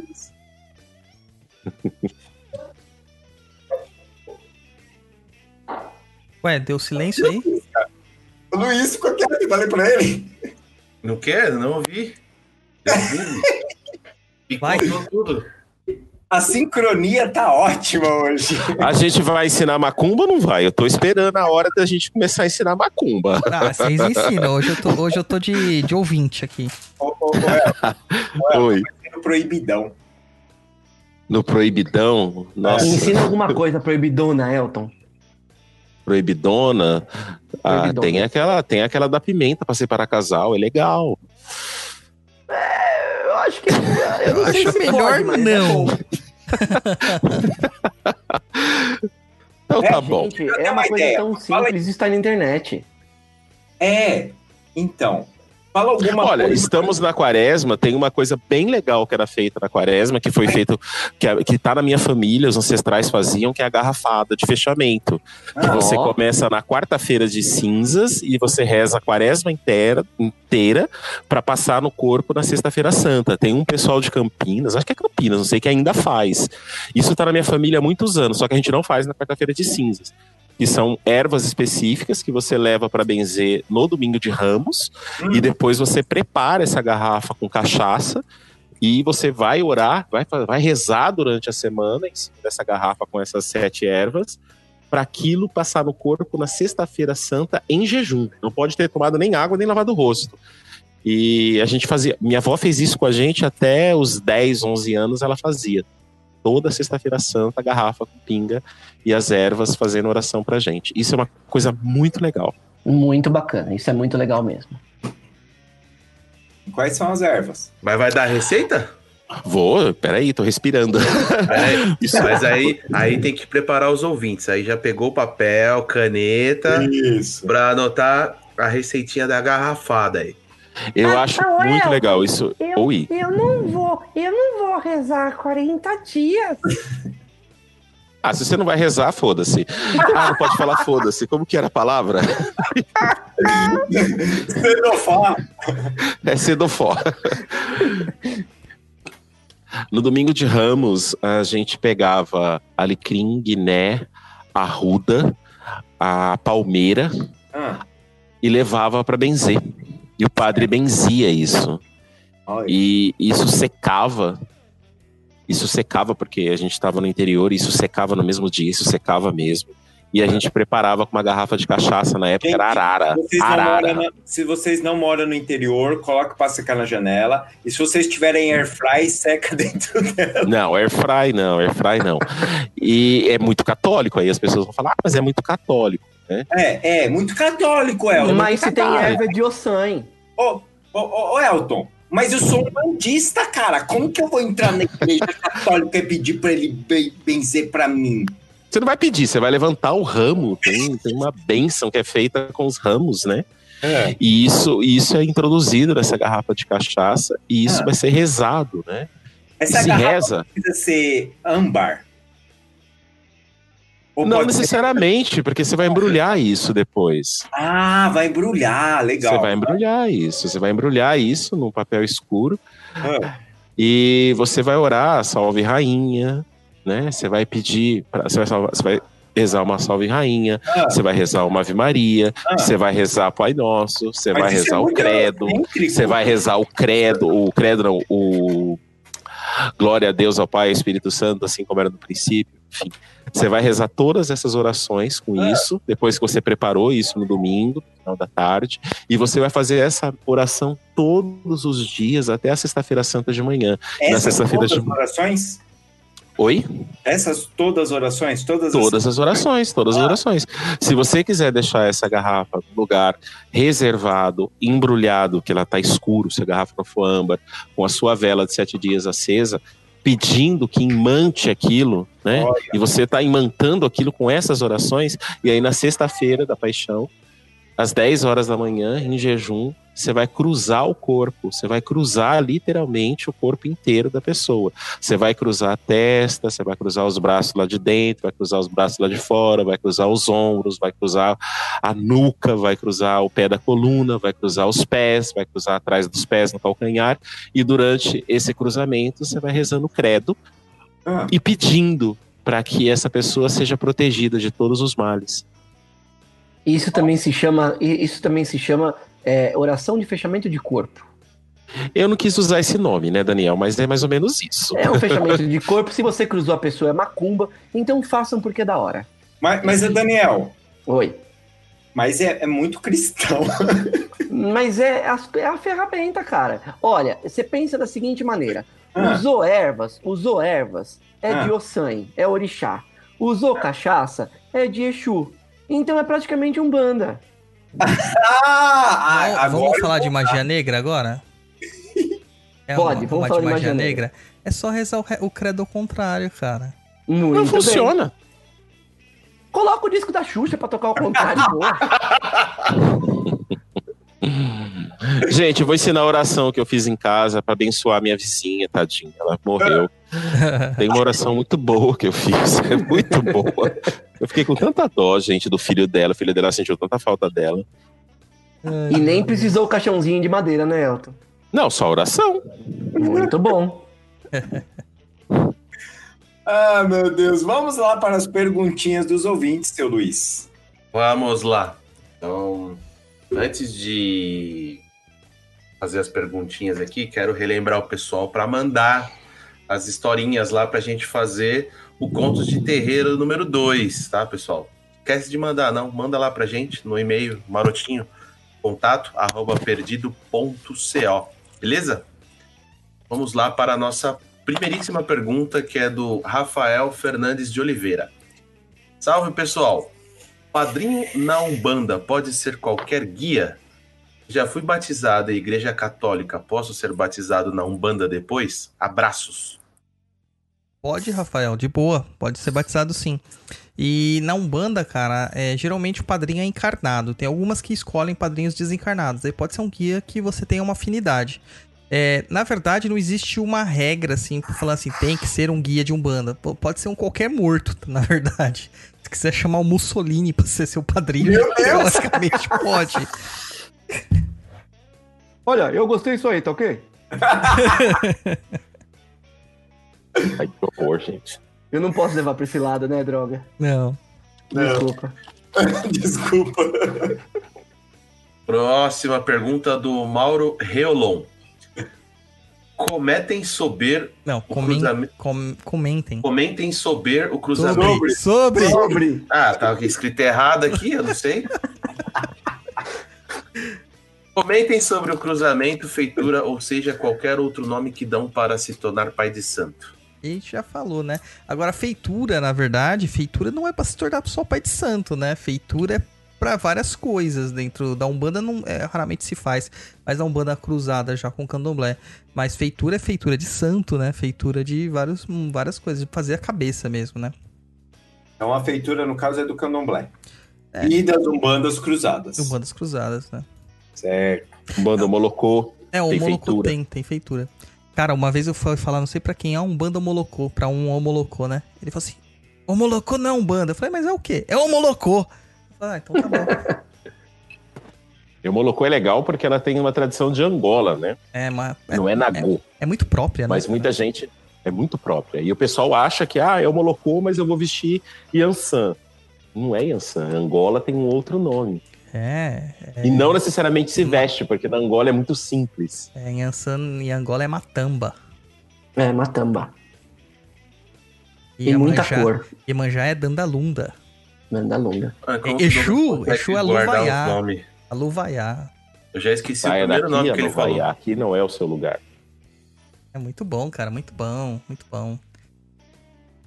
E Posso se eu não, me, se eu não me engano, o Ogum é Incosse. Encosse, é. Encosse. Então, ô, ô, Roy, você tinha que me chamar de Tata Nunca! Douglas Ticosse. Nunca, pai, ó, frater, pai, Dodô, Digníssimo! Digníssimo frater. Céu. frater, pai, Dodô, Ti, Ogum. Ti TY. Quando Cara, vocês... eu, vou, eu, vou te, eu vou te amaldiçoar até a sua última geração, cara, vai, causa não. desse apelido. Ó, prestem atenção, vocês vão mandar e-mail pro per, eh, contato arroba perdido.co, escreve lá, oi pessoal do papo e digníssimo frater pai Dodô Ti, Ti TY Ogum. Ele sempre vai responder você em primeiro lugar. Ogum com Y. Com Y, com N, desculpa. Com Y. Com Y, tô muito viajando. Com N. Vamos lá, próxima perguntinha. Vitor Oliveira. Ah. Se, a passou- se a pessoa passou pelos sacramentos em uma vertente, é necessário passar por eles novamente se mudar de casa barra vertente? Principalmente nos sacramentos exclusivos dos médios de incorporação? Então, teoricamente, sim, cara. É, eu, por, por- assim, particularmente, eu acho que médium preparado é trabalho dobrado. Essa é a verdade, porque pegar médium já pronto de outra casa, ele vem cheio de trejeitos, vem cheio de defeitos, vem cheio de, de, de É tipo vícios, aprender né? a dirigir, né? Antes de, de, de você ser com, com autoescola, né? Sim, é, Exatamente. muito complicado, cara. É, então, assim, o médium ele deve entrar humilde na casa. Então, se a casa pedir pra ele refazer as suas obrigações, ele deve refazer. É claro que um médium já feito, ele não vai passar por aqueles processos que uma pessoa que está iniciando o desenvolvimento agora. Ela já vai estar incorporando, quando for chamar, já vai incorporar, entre outras coisas mais, né? Mas ela tem que respeitar o, o tempo da casa onde ela tá entrando agora. É, e tem uma outra questão que o Douglas falou no começo do programa. É, se a pessoa, por exemplo, eu eu sou eu sou eu a minha umbanda é um pouco diferente da umbanda do Douglas. Se eu for trabalhar na casa do Douglas hoje, é, independente da gente ter o mesmo guia-chefe de coroa, é capaz do seu do rompimato dele chegar pra mim e falar, olha, para trabalhar aqui você precisa fazer tal sacramento, porque isso faz o médium ser ligado com aquela casa. E, e eu acho até importante, assim, independente, por exemplo, vamos falar de um banda, da Umbanda Douradinha, que as coisas são mais ou menos é, acertadas, né? Elas são mais ou menos. é, elas são, como fala, elas têm essa liturgia por escrito de como faz, do jeito que faz, a hora que faz. É, até dentro dessas casas, é importante que se refaçam alguns sacramentos, porque isso liga você com aquela casa, não só com a energia da egrégora, entendeu? Muito bom. Próxima pergunta, Souza Silva. Diz o seguinte: Eu não frequento nenhuma casa específica. Acho que não possuo o dom de incorporar. No entanto, queria ser batizada na Umbanda. Preciso estar ligado a alguma casa prestando algum serviço de caridade para tal? Não, é aquilo que a gente falou, você não precisa, entendeu? Você pode ser batizada sem estar é, efetivamente com alguma coisa, assim, uma casa especificamente, né? Ou é, ter uma- um dom mediúnico e tal. Só que o seu batizado vai ser um batizado de apresentação apenas e não um batizado mediúnico. Sim. Tem essa diferença. É praticamente o batizado de criança, né, Douglas? É. Mas aí, aí, aí me veio um insight agora, Hum. essa pergunta. Tipo, o batizado, ele não faz parte lá, nada tal. É como se fosse levando pro lado do católico. Chega lá na igreja, ó, quero batizar tal coisa. Porque a pessoa não vai lá na igreja, não fica, faz nenhum tipo de trabalho. Mais ou menos seria isso? Ele chega lá no centro de Umbanda, fala, eu quero ser batizado. Ah, beleza, vai ter batismo tal dia, tal hora, vem aí. Isso? É, hum, praticamente Basicamente. isso. É, basicamente isso. É que na Umbanda a gente não faz batismo coletivo, né? Você faz É, o- batismos individuais. Individuais, né? Exatamente. É na, na- no catolicismo, os batismos são coletivos. Então, vai pegar todas aquelas criançadas lá e vai levar numa data só. Se você quiser fazer individual, até fazem, mas você paga mais caro. Hum, aí entrou dinheiro na jogada. É. É, próxima pergunta, Dudu Moraes. Primeiro, quais sacramentos da Umbanda foram trazidas do candomblé, Umbanda, catolicismo, magias europeias e cultos indígenas? Quais são exclusivamente da Umbanda? Cara, a Umbanda é um culto misto. Então, nenhuma é exclusiva da Umbanda, né? É, o batismo tem tudo. Em todas as religiões, praticamente, tem um tipo de batismo, uma iniciação, né? Então, cara, acho que não tem nenhuma exclusiva. Nenhuma. É, nem, nem se falar a respeito de coroações e nada assim, porque se você pegar as magias iniciáticas, as ordens iniciáticas, também é feito mais ou menos da mesma maneira, né, Douglas? Sim. Acho que é tudo, é tudo de tudo um pouco. arquetípico, né? É, é algo que, que, tá, que tá no inconsciente coletivo. Quando você pensa numa, numa iniciação, você vai passar por um processo de morte do anterior para nascimento do, do posterior, né? Então, quando você vai para um bando, não vai ser diferente do que era praticado nas tribos indígenas, guardadas as proporções, mas o, a, a forma vai ser parecida. Você mergulha na água por quê? Porque morre o velho e aí quando surge da água nasce Sim. o novo. É renascimento Sim. da nova vida. Exatamente. Segunda pergunta do Dudu. Existe algum ritual barra sacramento para receber médium que veio da Umbanda Sagrada e passou pelos sacramentos daquela vertente e quer agora praticar a Umbanda tradicional? Cara, ele precisa passar por tudo de novo, né? Que na Umbanda Sagrada, pelo que eu sei, é, você não tem bem sacramentos, você tem cursos, né? Então, se você está lá no desenvolvimento mediúnico, é o curso que não tem final, e o, o sacerdócio, né? Depois você faz teologia, você faz o sacerdócio e aí você é pai de santo, teoricamente, né? Dirigir, não, sacerdote, como eles falam. É, e esse sacerdócio, para mim, é inválido dentro da Umbanda tradicional. Totalmente inválido, porque não tem a coisa mais importante da Umbanda tradicional, que é a experiência de terreiro.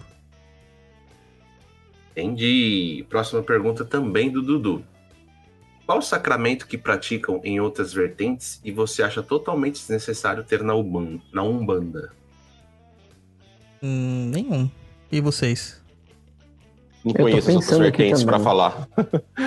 Não conheço para falar das outras vertentes. Tem gente que vai falar assim: ah, mas naquela vertente tem camarinha, aqui não tem camarinha. Mas naquela vertente é necessária a camarinha. É, eu acho que acreditam cada- assim. É, Sim. cada casa é, é o, é o seu caso, entendeu? Você tem que respeitar a liturgia de cada casa. E se você tá incluído naquela casa, quer fazer parte daquilo lá, não venha querer mudar. né? Então aceite como a casa é. Eu acho que cada casa tem seu, seu jeito de tratar, né, as liturgias. A gente falou das básicas aqui, mas tem várias outras que fazem, né? Coisas diferentes.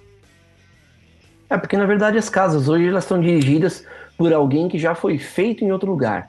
Então é normal, é, é- eu, acho que, eu acho que fica até de uma forma natural a pessoa ser feita, quando eu digo feito, a pessoa já passou por tantas, por tantos anos de trabalho em uma determinada casa, é normal que aquilo se transforme em tradição para ela. Então ela vai acabar, aquilo funciona, na, é, é, é, aquilo funciona na vida dela, ela vai levar isso de acordo é, com, a, com, a, com a casa dela para os outros filhos. Tem pessoas que fazem as deitadas, que fazem os boris, que fazem as camarinhas. São pessoas que foram feitas dessa maneira. Então é natural que elas levem isso em frente. Aí. É interessante pensar numa coisa, Douglas, que me, que me ocorreu agora. E o candomblé é uma religião brasileira. Sim. Ele tem influência afro, mas ele é brasileira. A Umbanda também é uma religião brasileira. Tem influência afro, indígena, católica, mas é brasileira.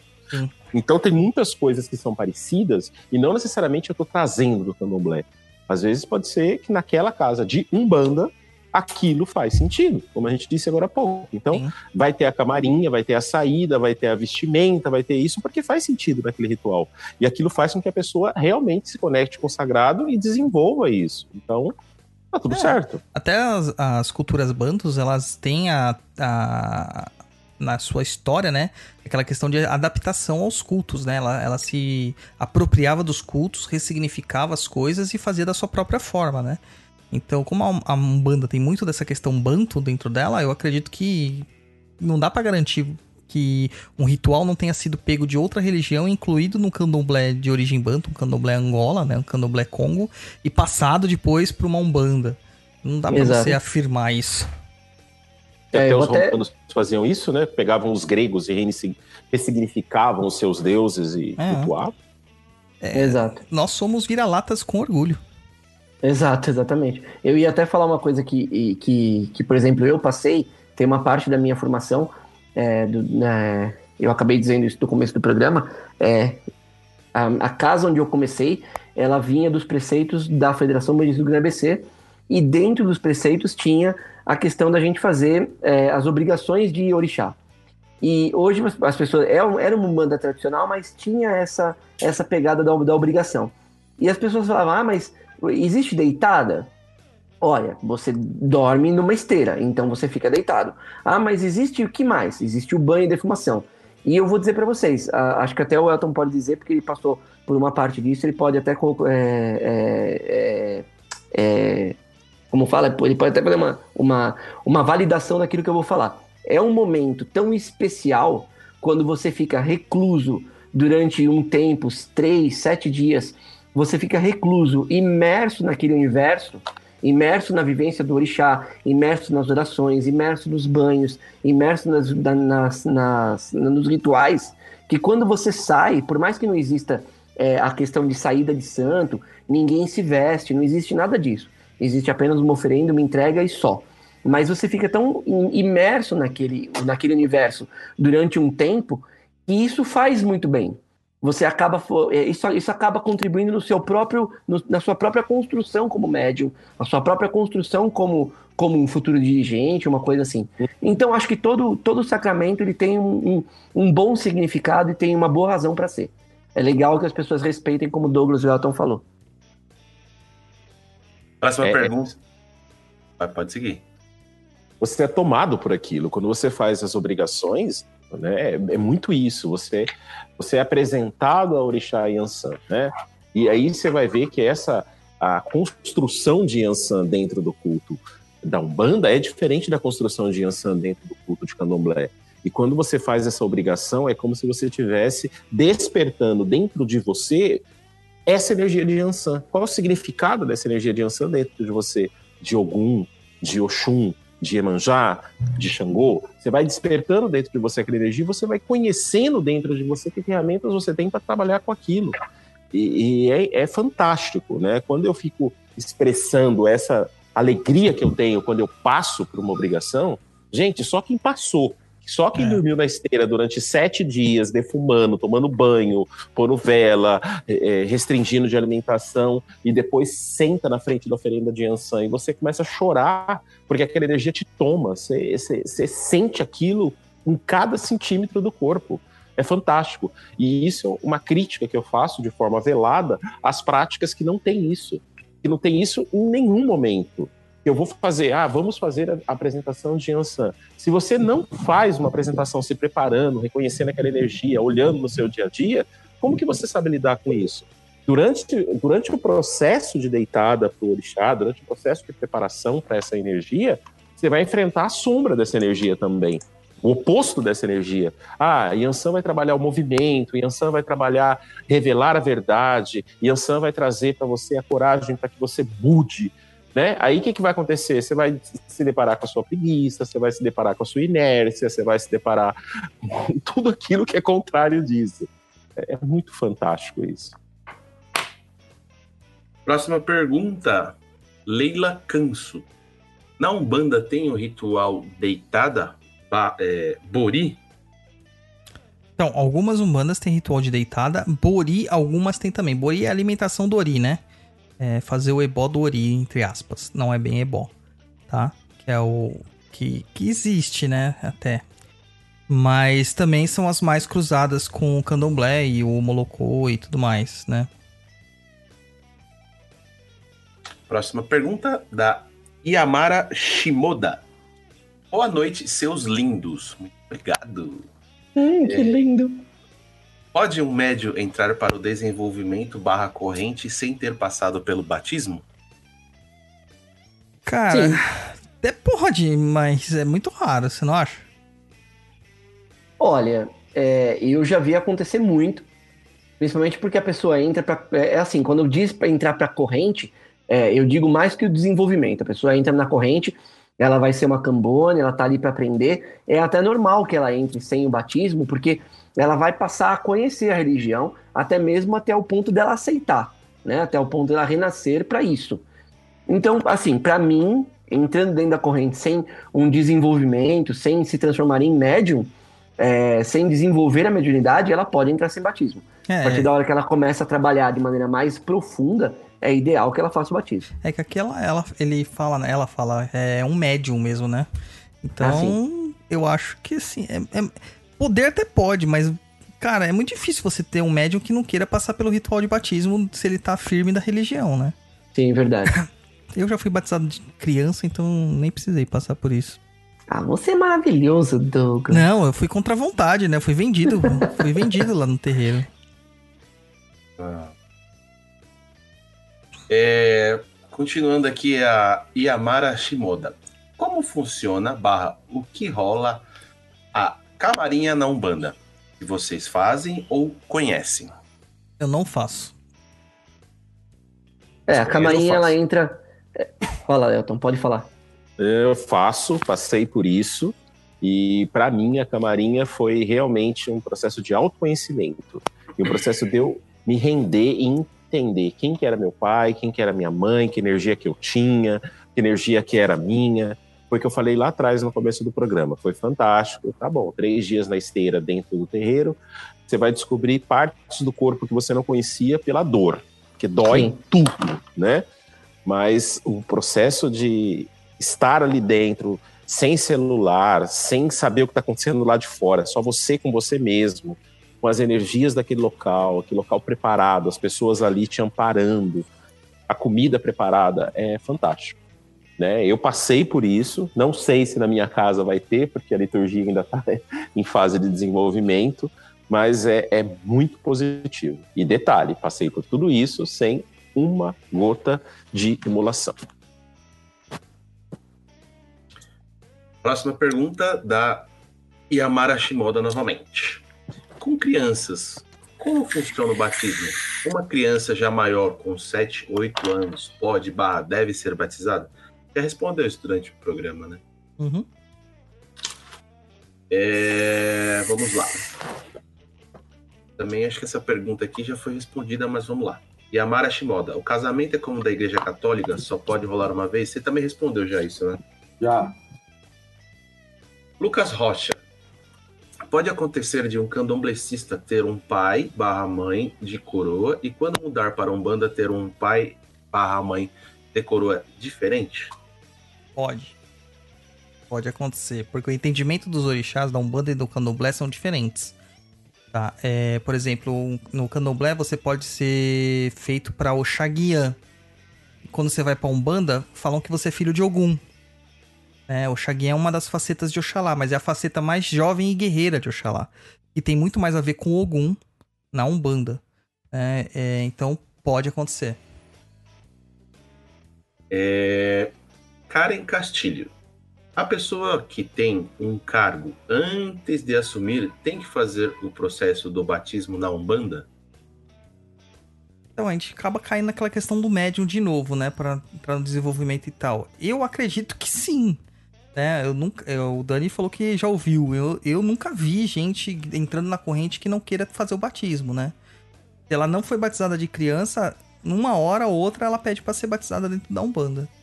Assim, se ela aceita o cargo, se ela, se ela tem esse caminho, se ela vai ter um cargo, o certo é que ela faça o batismo. Uhum. Acho que é o primeiro sacramento antes de qualquer cargo, né? Eu acredito que sim. É, próxima pergunta. O João Pereira de Guzmão Neto. Com quanto tempo de casa o filho deve receber um amaci? Existe um padrão? É, então, não tem padrão. Depende da liturgia da casa. É dentro da minha tradição, o amaci é feito anualmente como uma, um amaci genérico da casa. É o amaci da casa. Tá? Agora, pro seu orixá, existem datas específicas, né? Alguns fazem na, no aniversário de feitura, outros fazem numa data do cruzamento, outros fazem na data que o guia-chefe de coroa manda, entendeu? Então, vareia, como diz o filósofo. E existem até algumas casas, eu já escutei também, talvez o Douglas confirme, o Elton também. é, se o médium não é batizado, ele não recebe a macia. Tem casas que Hum. dizem isso mesmo. Não vi, ainda não vi. Próxima pergunta da Poliana Gomes. Oi, pessoal. Meu terreiro tem verificação mediúnica, no qual o Pai de Santo esconde a pemba em qualquer lugar e o guia vem em terra achar a pemba. Daí ele dá o nome, o ponto é, diz aos pais de cabeça. Depois é feito a confirmação e a macia. É comum ter esse método? Achei incrível. Olha, comum não é. Mas assim, basicamente é quase igual o que eu, que eu passei. Agora, você esconder a pemba e pedir pro rompimato procurar, ele vai mandar você pra puta que pariu. Isso eu tenho certeza. Aí pode brincar de como que é. Ela Eu já vi. Ah, Eu já vi uma vez um, Pode falar, Elton. Uma vez eu vi um, um tranca-rua que o filho, Aí ele foi, foi levado para uma casa porque a pessoa estava com um problema X. E aí a pessoa fez uma faxina na casa, procurou se tinha alguma coisa escondida na casa que estava colaborando para aquele problema que ela estava passando. E aí falou assim: Olha, pai, vai em casa, porque eu preciso de ajuda, não sei o quê. O pai chegou, o tranca-rua incorporou e foi direto num ponto, abriu, foi lá e tirou um trabalho prontinho, todo amarrado lá dentro. E aí todo mundo ficou de boca aberta, o tranca-rua pegou o trabalho, levou lá, destruiu do jeito que tinha e falou até quem tinha enviado o, tra o trabalho. E realmente foi aquela pessoa que tinha enviado, porque depois essa pessoa apareceu, essa pessoa foi lá se desculpar, pedir perdão, porque ela se fudeu. Enfim. É, existe essa coisa. Existe essa coisa do guia encontrar mesmo. Agora você. Vamos fazer um teste para ver se o guia está incorporado e vamos ver se ele acha a pemba. Ah, eu acho interessante, eu queria ver. Eu tenho um guia que trabalha comigo que de esquerda que eu ia, queria muito ver. Queria muito vamos ver. Fazer, Elton, vamos fazer, Elton. Eu acho que vocês ficar de Marco Polo. Marco, e outro fica gritando Polo, e ele vai ficar assim. Vai ser interessante. Cara, eu tenho certeza que se o meu caboclo incorporasse, vocês iam ver um caboclo de direita falando um palavrão. Tenho certeza. Por muito menos ele já mandou alguém, a gente passear. Então, Que absurdo, que absurdo. Próxima pergunta é do Felipe. Ele fala o seguinte: No catolicismo, tem os sacramentos que fazem parte da remissão dos pecados dos fiéis e, consequentemente, uma aproximação de Deus. Como se dá essa perspe- perspectiva na Umbanda? E se os sacramentos estão para todos que participam de, de gira, mesmo sendo consulentes, ou só era os que fazem parte da corrente? Então, na Umbanda, nós não acreditamos em pecado. Não ser parte daí. Então não tem por que você se redimir de um pecado. Logo, você não vai ter esse tipo de, de, de ritual na Umbanda, por assim dizer, né? O Luciano Gomes, existe batismo no candomblé? Cara, os candomblés que eu conheço tem. Não sei vocês aí. Bem, eu, Eu, não, não conheço candomblé. muito pra, pra é, não, também não conheço muito pra poder opinar, não. Eu também não tenho embasamento para poder responder essa pergunta. A gente foi tipo Glória, Glória Pires agora, né? É, tipo. Mas os que eu conheço tem sim, tem batismo sim. Próxima pergunta do Gabriel Kashnai, acho que é assim que fala o nome dele. É, estou entrando em uma casa e nunca tive uma incorporação fixa, apenas passagens. As entidades dizem que sou médio, mas não me sinto como tal. É normal ou não? Sei que não tem muito a ver, mas Ai, deixa eu pensar, cara. Eh, Nesse Douglas, momento eu fico Douglas. pensativo. Douglas, só pra complementar, porque o, o Luiz leu, mas Luiz, você pode terminar de ler a pergunta, porque ela tem uma, um complemento. Sim, eu complemento. Após o sacramento barra batizado, algo muda nesse sentido? Então, não, não muda. Mas É, eu queria responder a primeira, né? Mas tudo o bem. lá. desenvolvimento mediúnico, cara, ele se dá de forma é, paulatina. Você não vai simplesmente entrar na, na gira e sair desenvolvido. Não é assim que funciona. É, conforme você vai se desenvolvendo, você vai começar a fazer os sacramentos. Vai fazer parte do processo. Então não adianta que você fale assim, ah, não tô incorporando legal. De repente vou me batizar, vou começar a incorporar legal. Não é assim que funciona. Até você chegar lá, você precisa de alguns passos, de algumas seguranças mediúnicas para que isso aconteça. Isso. Acabou as perguntas, pessoal. Por Acabou? hoje é só, pessoal. Tá bom? Pessoal, pessoal, ótimo. Pessoal, vocês dão um tchauzinho de vocês. Daniel, começa você dando tchauzinho. Fala aí seu jabá. Meu jabá, vamos lá. Não, só agradecer por vocês terem me convidado. Desculpa de eu ter chegado tarde. Agradeço vocês terem permitido, porque foi corrido. Sabe como que é essa vida de pai de santo, fazer muita amarração, muita coisa, a gente acaba perdendo a hora mesmo.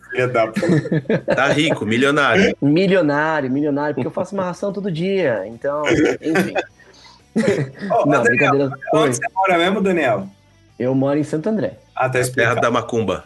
Terra da Macumba. Já dizia a Luciana que a terra da Macumba é Santo André. Então, é, só mais uma vez agradecendo a todos.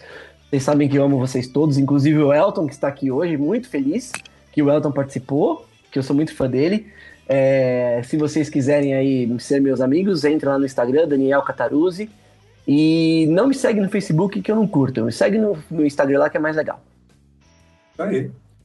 Elton, Fiquei muito honrado de estar aqui participando com vocês, família unida, gostei demais. Muito obrigado pelo convite. Quem quiser me conhecer um pouco mais, pode me, me achar no Facebook, facebook.com.br frater.francisco, é o meu nome no Facebook. Meu nome não, né? É só o nome de, de, de linha mesmo. E a gente conversa por lá. Eu sou terapeuta junguiano, como eu disse, e também sou sacerdote de Umbanda, né? Vamos chamar de sacerdote então, né? Já que eu estou assumindo esse papel. E é isso. Muito obrigado pelo convite, estou muito feliz. Eu acho que foi um programa muito rico aí. A gente aprendeu bastante junto. é Façam terapia com o Elton. É. Elton, como é o nome da sua casa? cabana. Cabana. Cabana, só a cabana. Quando eu fui trazer o nome, eu perguntei pro Preto Velho que eu ia, se eu iria colocar como cabana de Pai José. Ele pegou e falou, não. E aí eu pus só cabana. Aí um dia eu tava procurando uma música e de repente apareceu uma música que se chama Cabana de Pai Omulu. Aí Olha, eu falei, interessante, né? O Preto Velho traz o nome Cabana e tem uma música chamada Cabana de Pai Omulu. Mas é só cabana mesmo. A casa está entrando agora, a gente está tá com uma proposta de estudo que a gente deve começar agora em abril. Olha, Estudos legal. abertos, vão ser realizados uma vez por mês, na- no, no domingo, no terceiro ou quarto domingo do mês. Vai ser um estudo sistematizado de Umbanda, mas não necessariamente do ponto de vista ou tradicional, Umbanda Sagrada, Molocô, não. A gente vai estudar com os guias. Os guias vão es- responder perguntas, tem uma pauta, evidentemente, e a gente vai falar um pouquinho de cada uma das linhas, falar um pouquinho do que é essa, essa energia que vem do alto, aonde que essa energia trabalha no meio, o que são essas energias que vêm de baixo, onde essas energias trabalham no meio, né? Fazendo uma referência à direita e esquerda, respectivamente. É bem legal, eu gostei bastante do, do tipo de entendimento que os guias trouxeram, e aí a partir agora de abril a gente vai ter esses estudos. Então, quem quiser participar, me chama lá no Facebook, pega meu contato e aí a gente conversa em privado. Muito bom. Que bairro que fica o... Na Penha. a Os Penha? estudos vão ser feitos lá na Penha mesmo, por enquanto. Mas Talvez eu me mude. Você, você vai passar o endereço, passa tudo. Tudo, tudo, tudo. É só me, me acha no Facebook, aí eu converso por lá, explico certinho. É uma proposta diferente, bem diferente mesmo. Né? O Daniel teve a oportunidade de ver a proposta de esquerda. E a proposta de direita, eu acho que ele não esteve no dia que veio a proposta de direita. Foi muito rico, assim. Nossa, foi um, ressignificado. E que é trazer as energias para o seu dia a dia. O que que é você trabalhar o sagrado no seu dia a dia. O sagrado está na cerveja que você toma, está na oração que você faz. E é bem interessante isso. Cada função, né? Tudo que você faz tem uma finalidade. Tudo que você faz tem um porquê. Tudo é um ganho de consciência, tudo é uma expansão de consciência. Só que a gente passa por isso inconsciente. Sim. Você come sua, sua comida e você não vê qual que qual foi o caminho para essa comida chegar no seu prato. Ah, né? Teve alguém que escolheu a semente, teve alguém que plantou, teve alguém que colheu, teve alguém que preparou. E é muito rico isso. Eu fiquei, eu fiquei, eu fiquei muito animado com, quando chegou isso, né? O caboclo trouxe isso. E eu falei assim: nossa, caboclo, isso é muito grande, o que, que eu vou fazer com isso? Eu não vou dar conta. E de repente as pessoas começaram a aparecer, as pessoas começaram a chegar. E é restrito, não tem como eu colocar 20 pessoas para estudar. Vai ser uma sim, coisa sim. é gratuito, é aberto, mas é limitado. Tá certo. É, Douglas. Eu. Ô, tchau. Tchau, galera. Muito obrigado pela participação aí com a gente, né? Muito legal ver o pessoal participando aqui no chat. O chat tava bem tumultuado hoje, do jeito que a gente gosta. e só lembrando lá, né? Perdido.co, nosso blogzinho, com todos os nossos textos que a gente tem lá. O perdidoead.com lá, a nossa nova plataforma de ensino lá, para ajudar o chão de Jorge a crescer. E basicamente é isso. Muito obrigado, até mais. É, Luiz. Pessoal, obrigado todo mundo aí que nos acompanhou aí nesse programete. Agradecer aí o Daniel e o Elton por estarem presentes aqui, os nossos convidados, muito obrigado mais uma vez. Danielzinho vai tomar uma chamadinha de orelha que chegou atrasado. Desculpa. Próxima vez você vai tomar advertência. Já fique ciente disso. Tá bom, combinado. Mas é isso aí. Muito obrigado a todos e espero vocês aí no próximo programete. Arilu.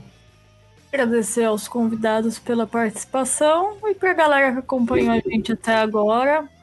Valeu aí, galera, por tudo.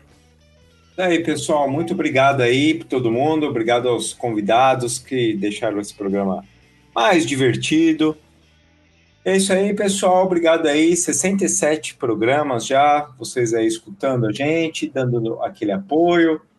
Compartilha sempre que puder, mostre para as outras pessoas. Se você conseguir mostrar cada episódio para mais duas pessoas, isso vai ajudar a gente a divulgar mais, pegarmos mais longe, isso ajudar a gente a ter mais conteúdo e fazer mais programas bacanas para vocês. Ok?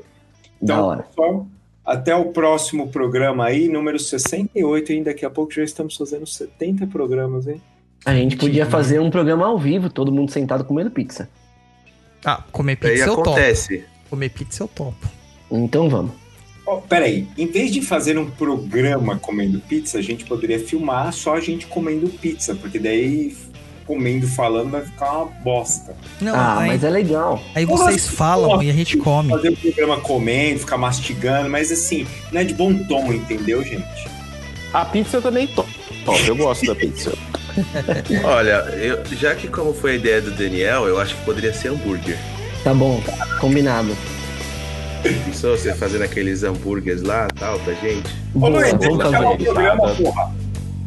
Ó, um beijo pra minha mãe, um beijo pro meu filho, um beijo pra Bruna. Tá, ok. Gente, um abração pra vocês. Tchau, tchau.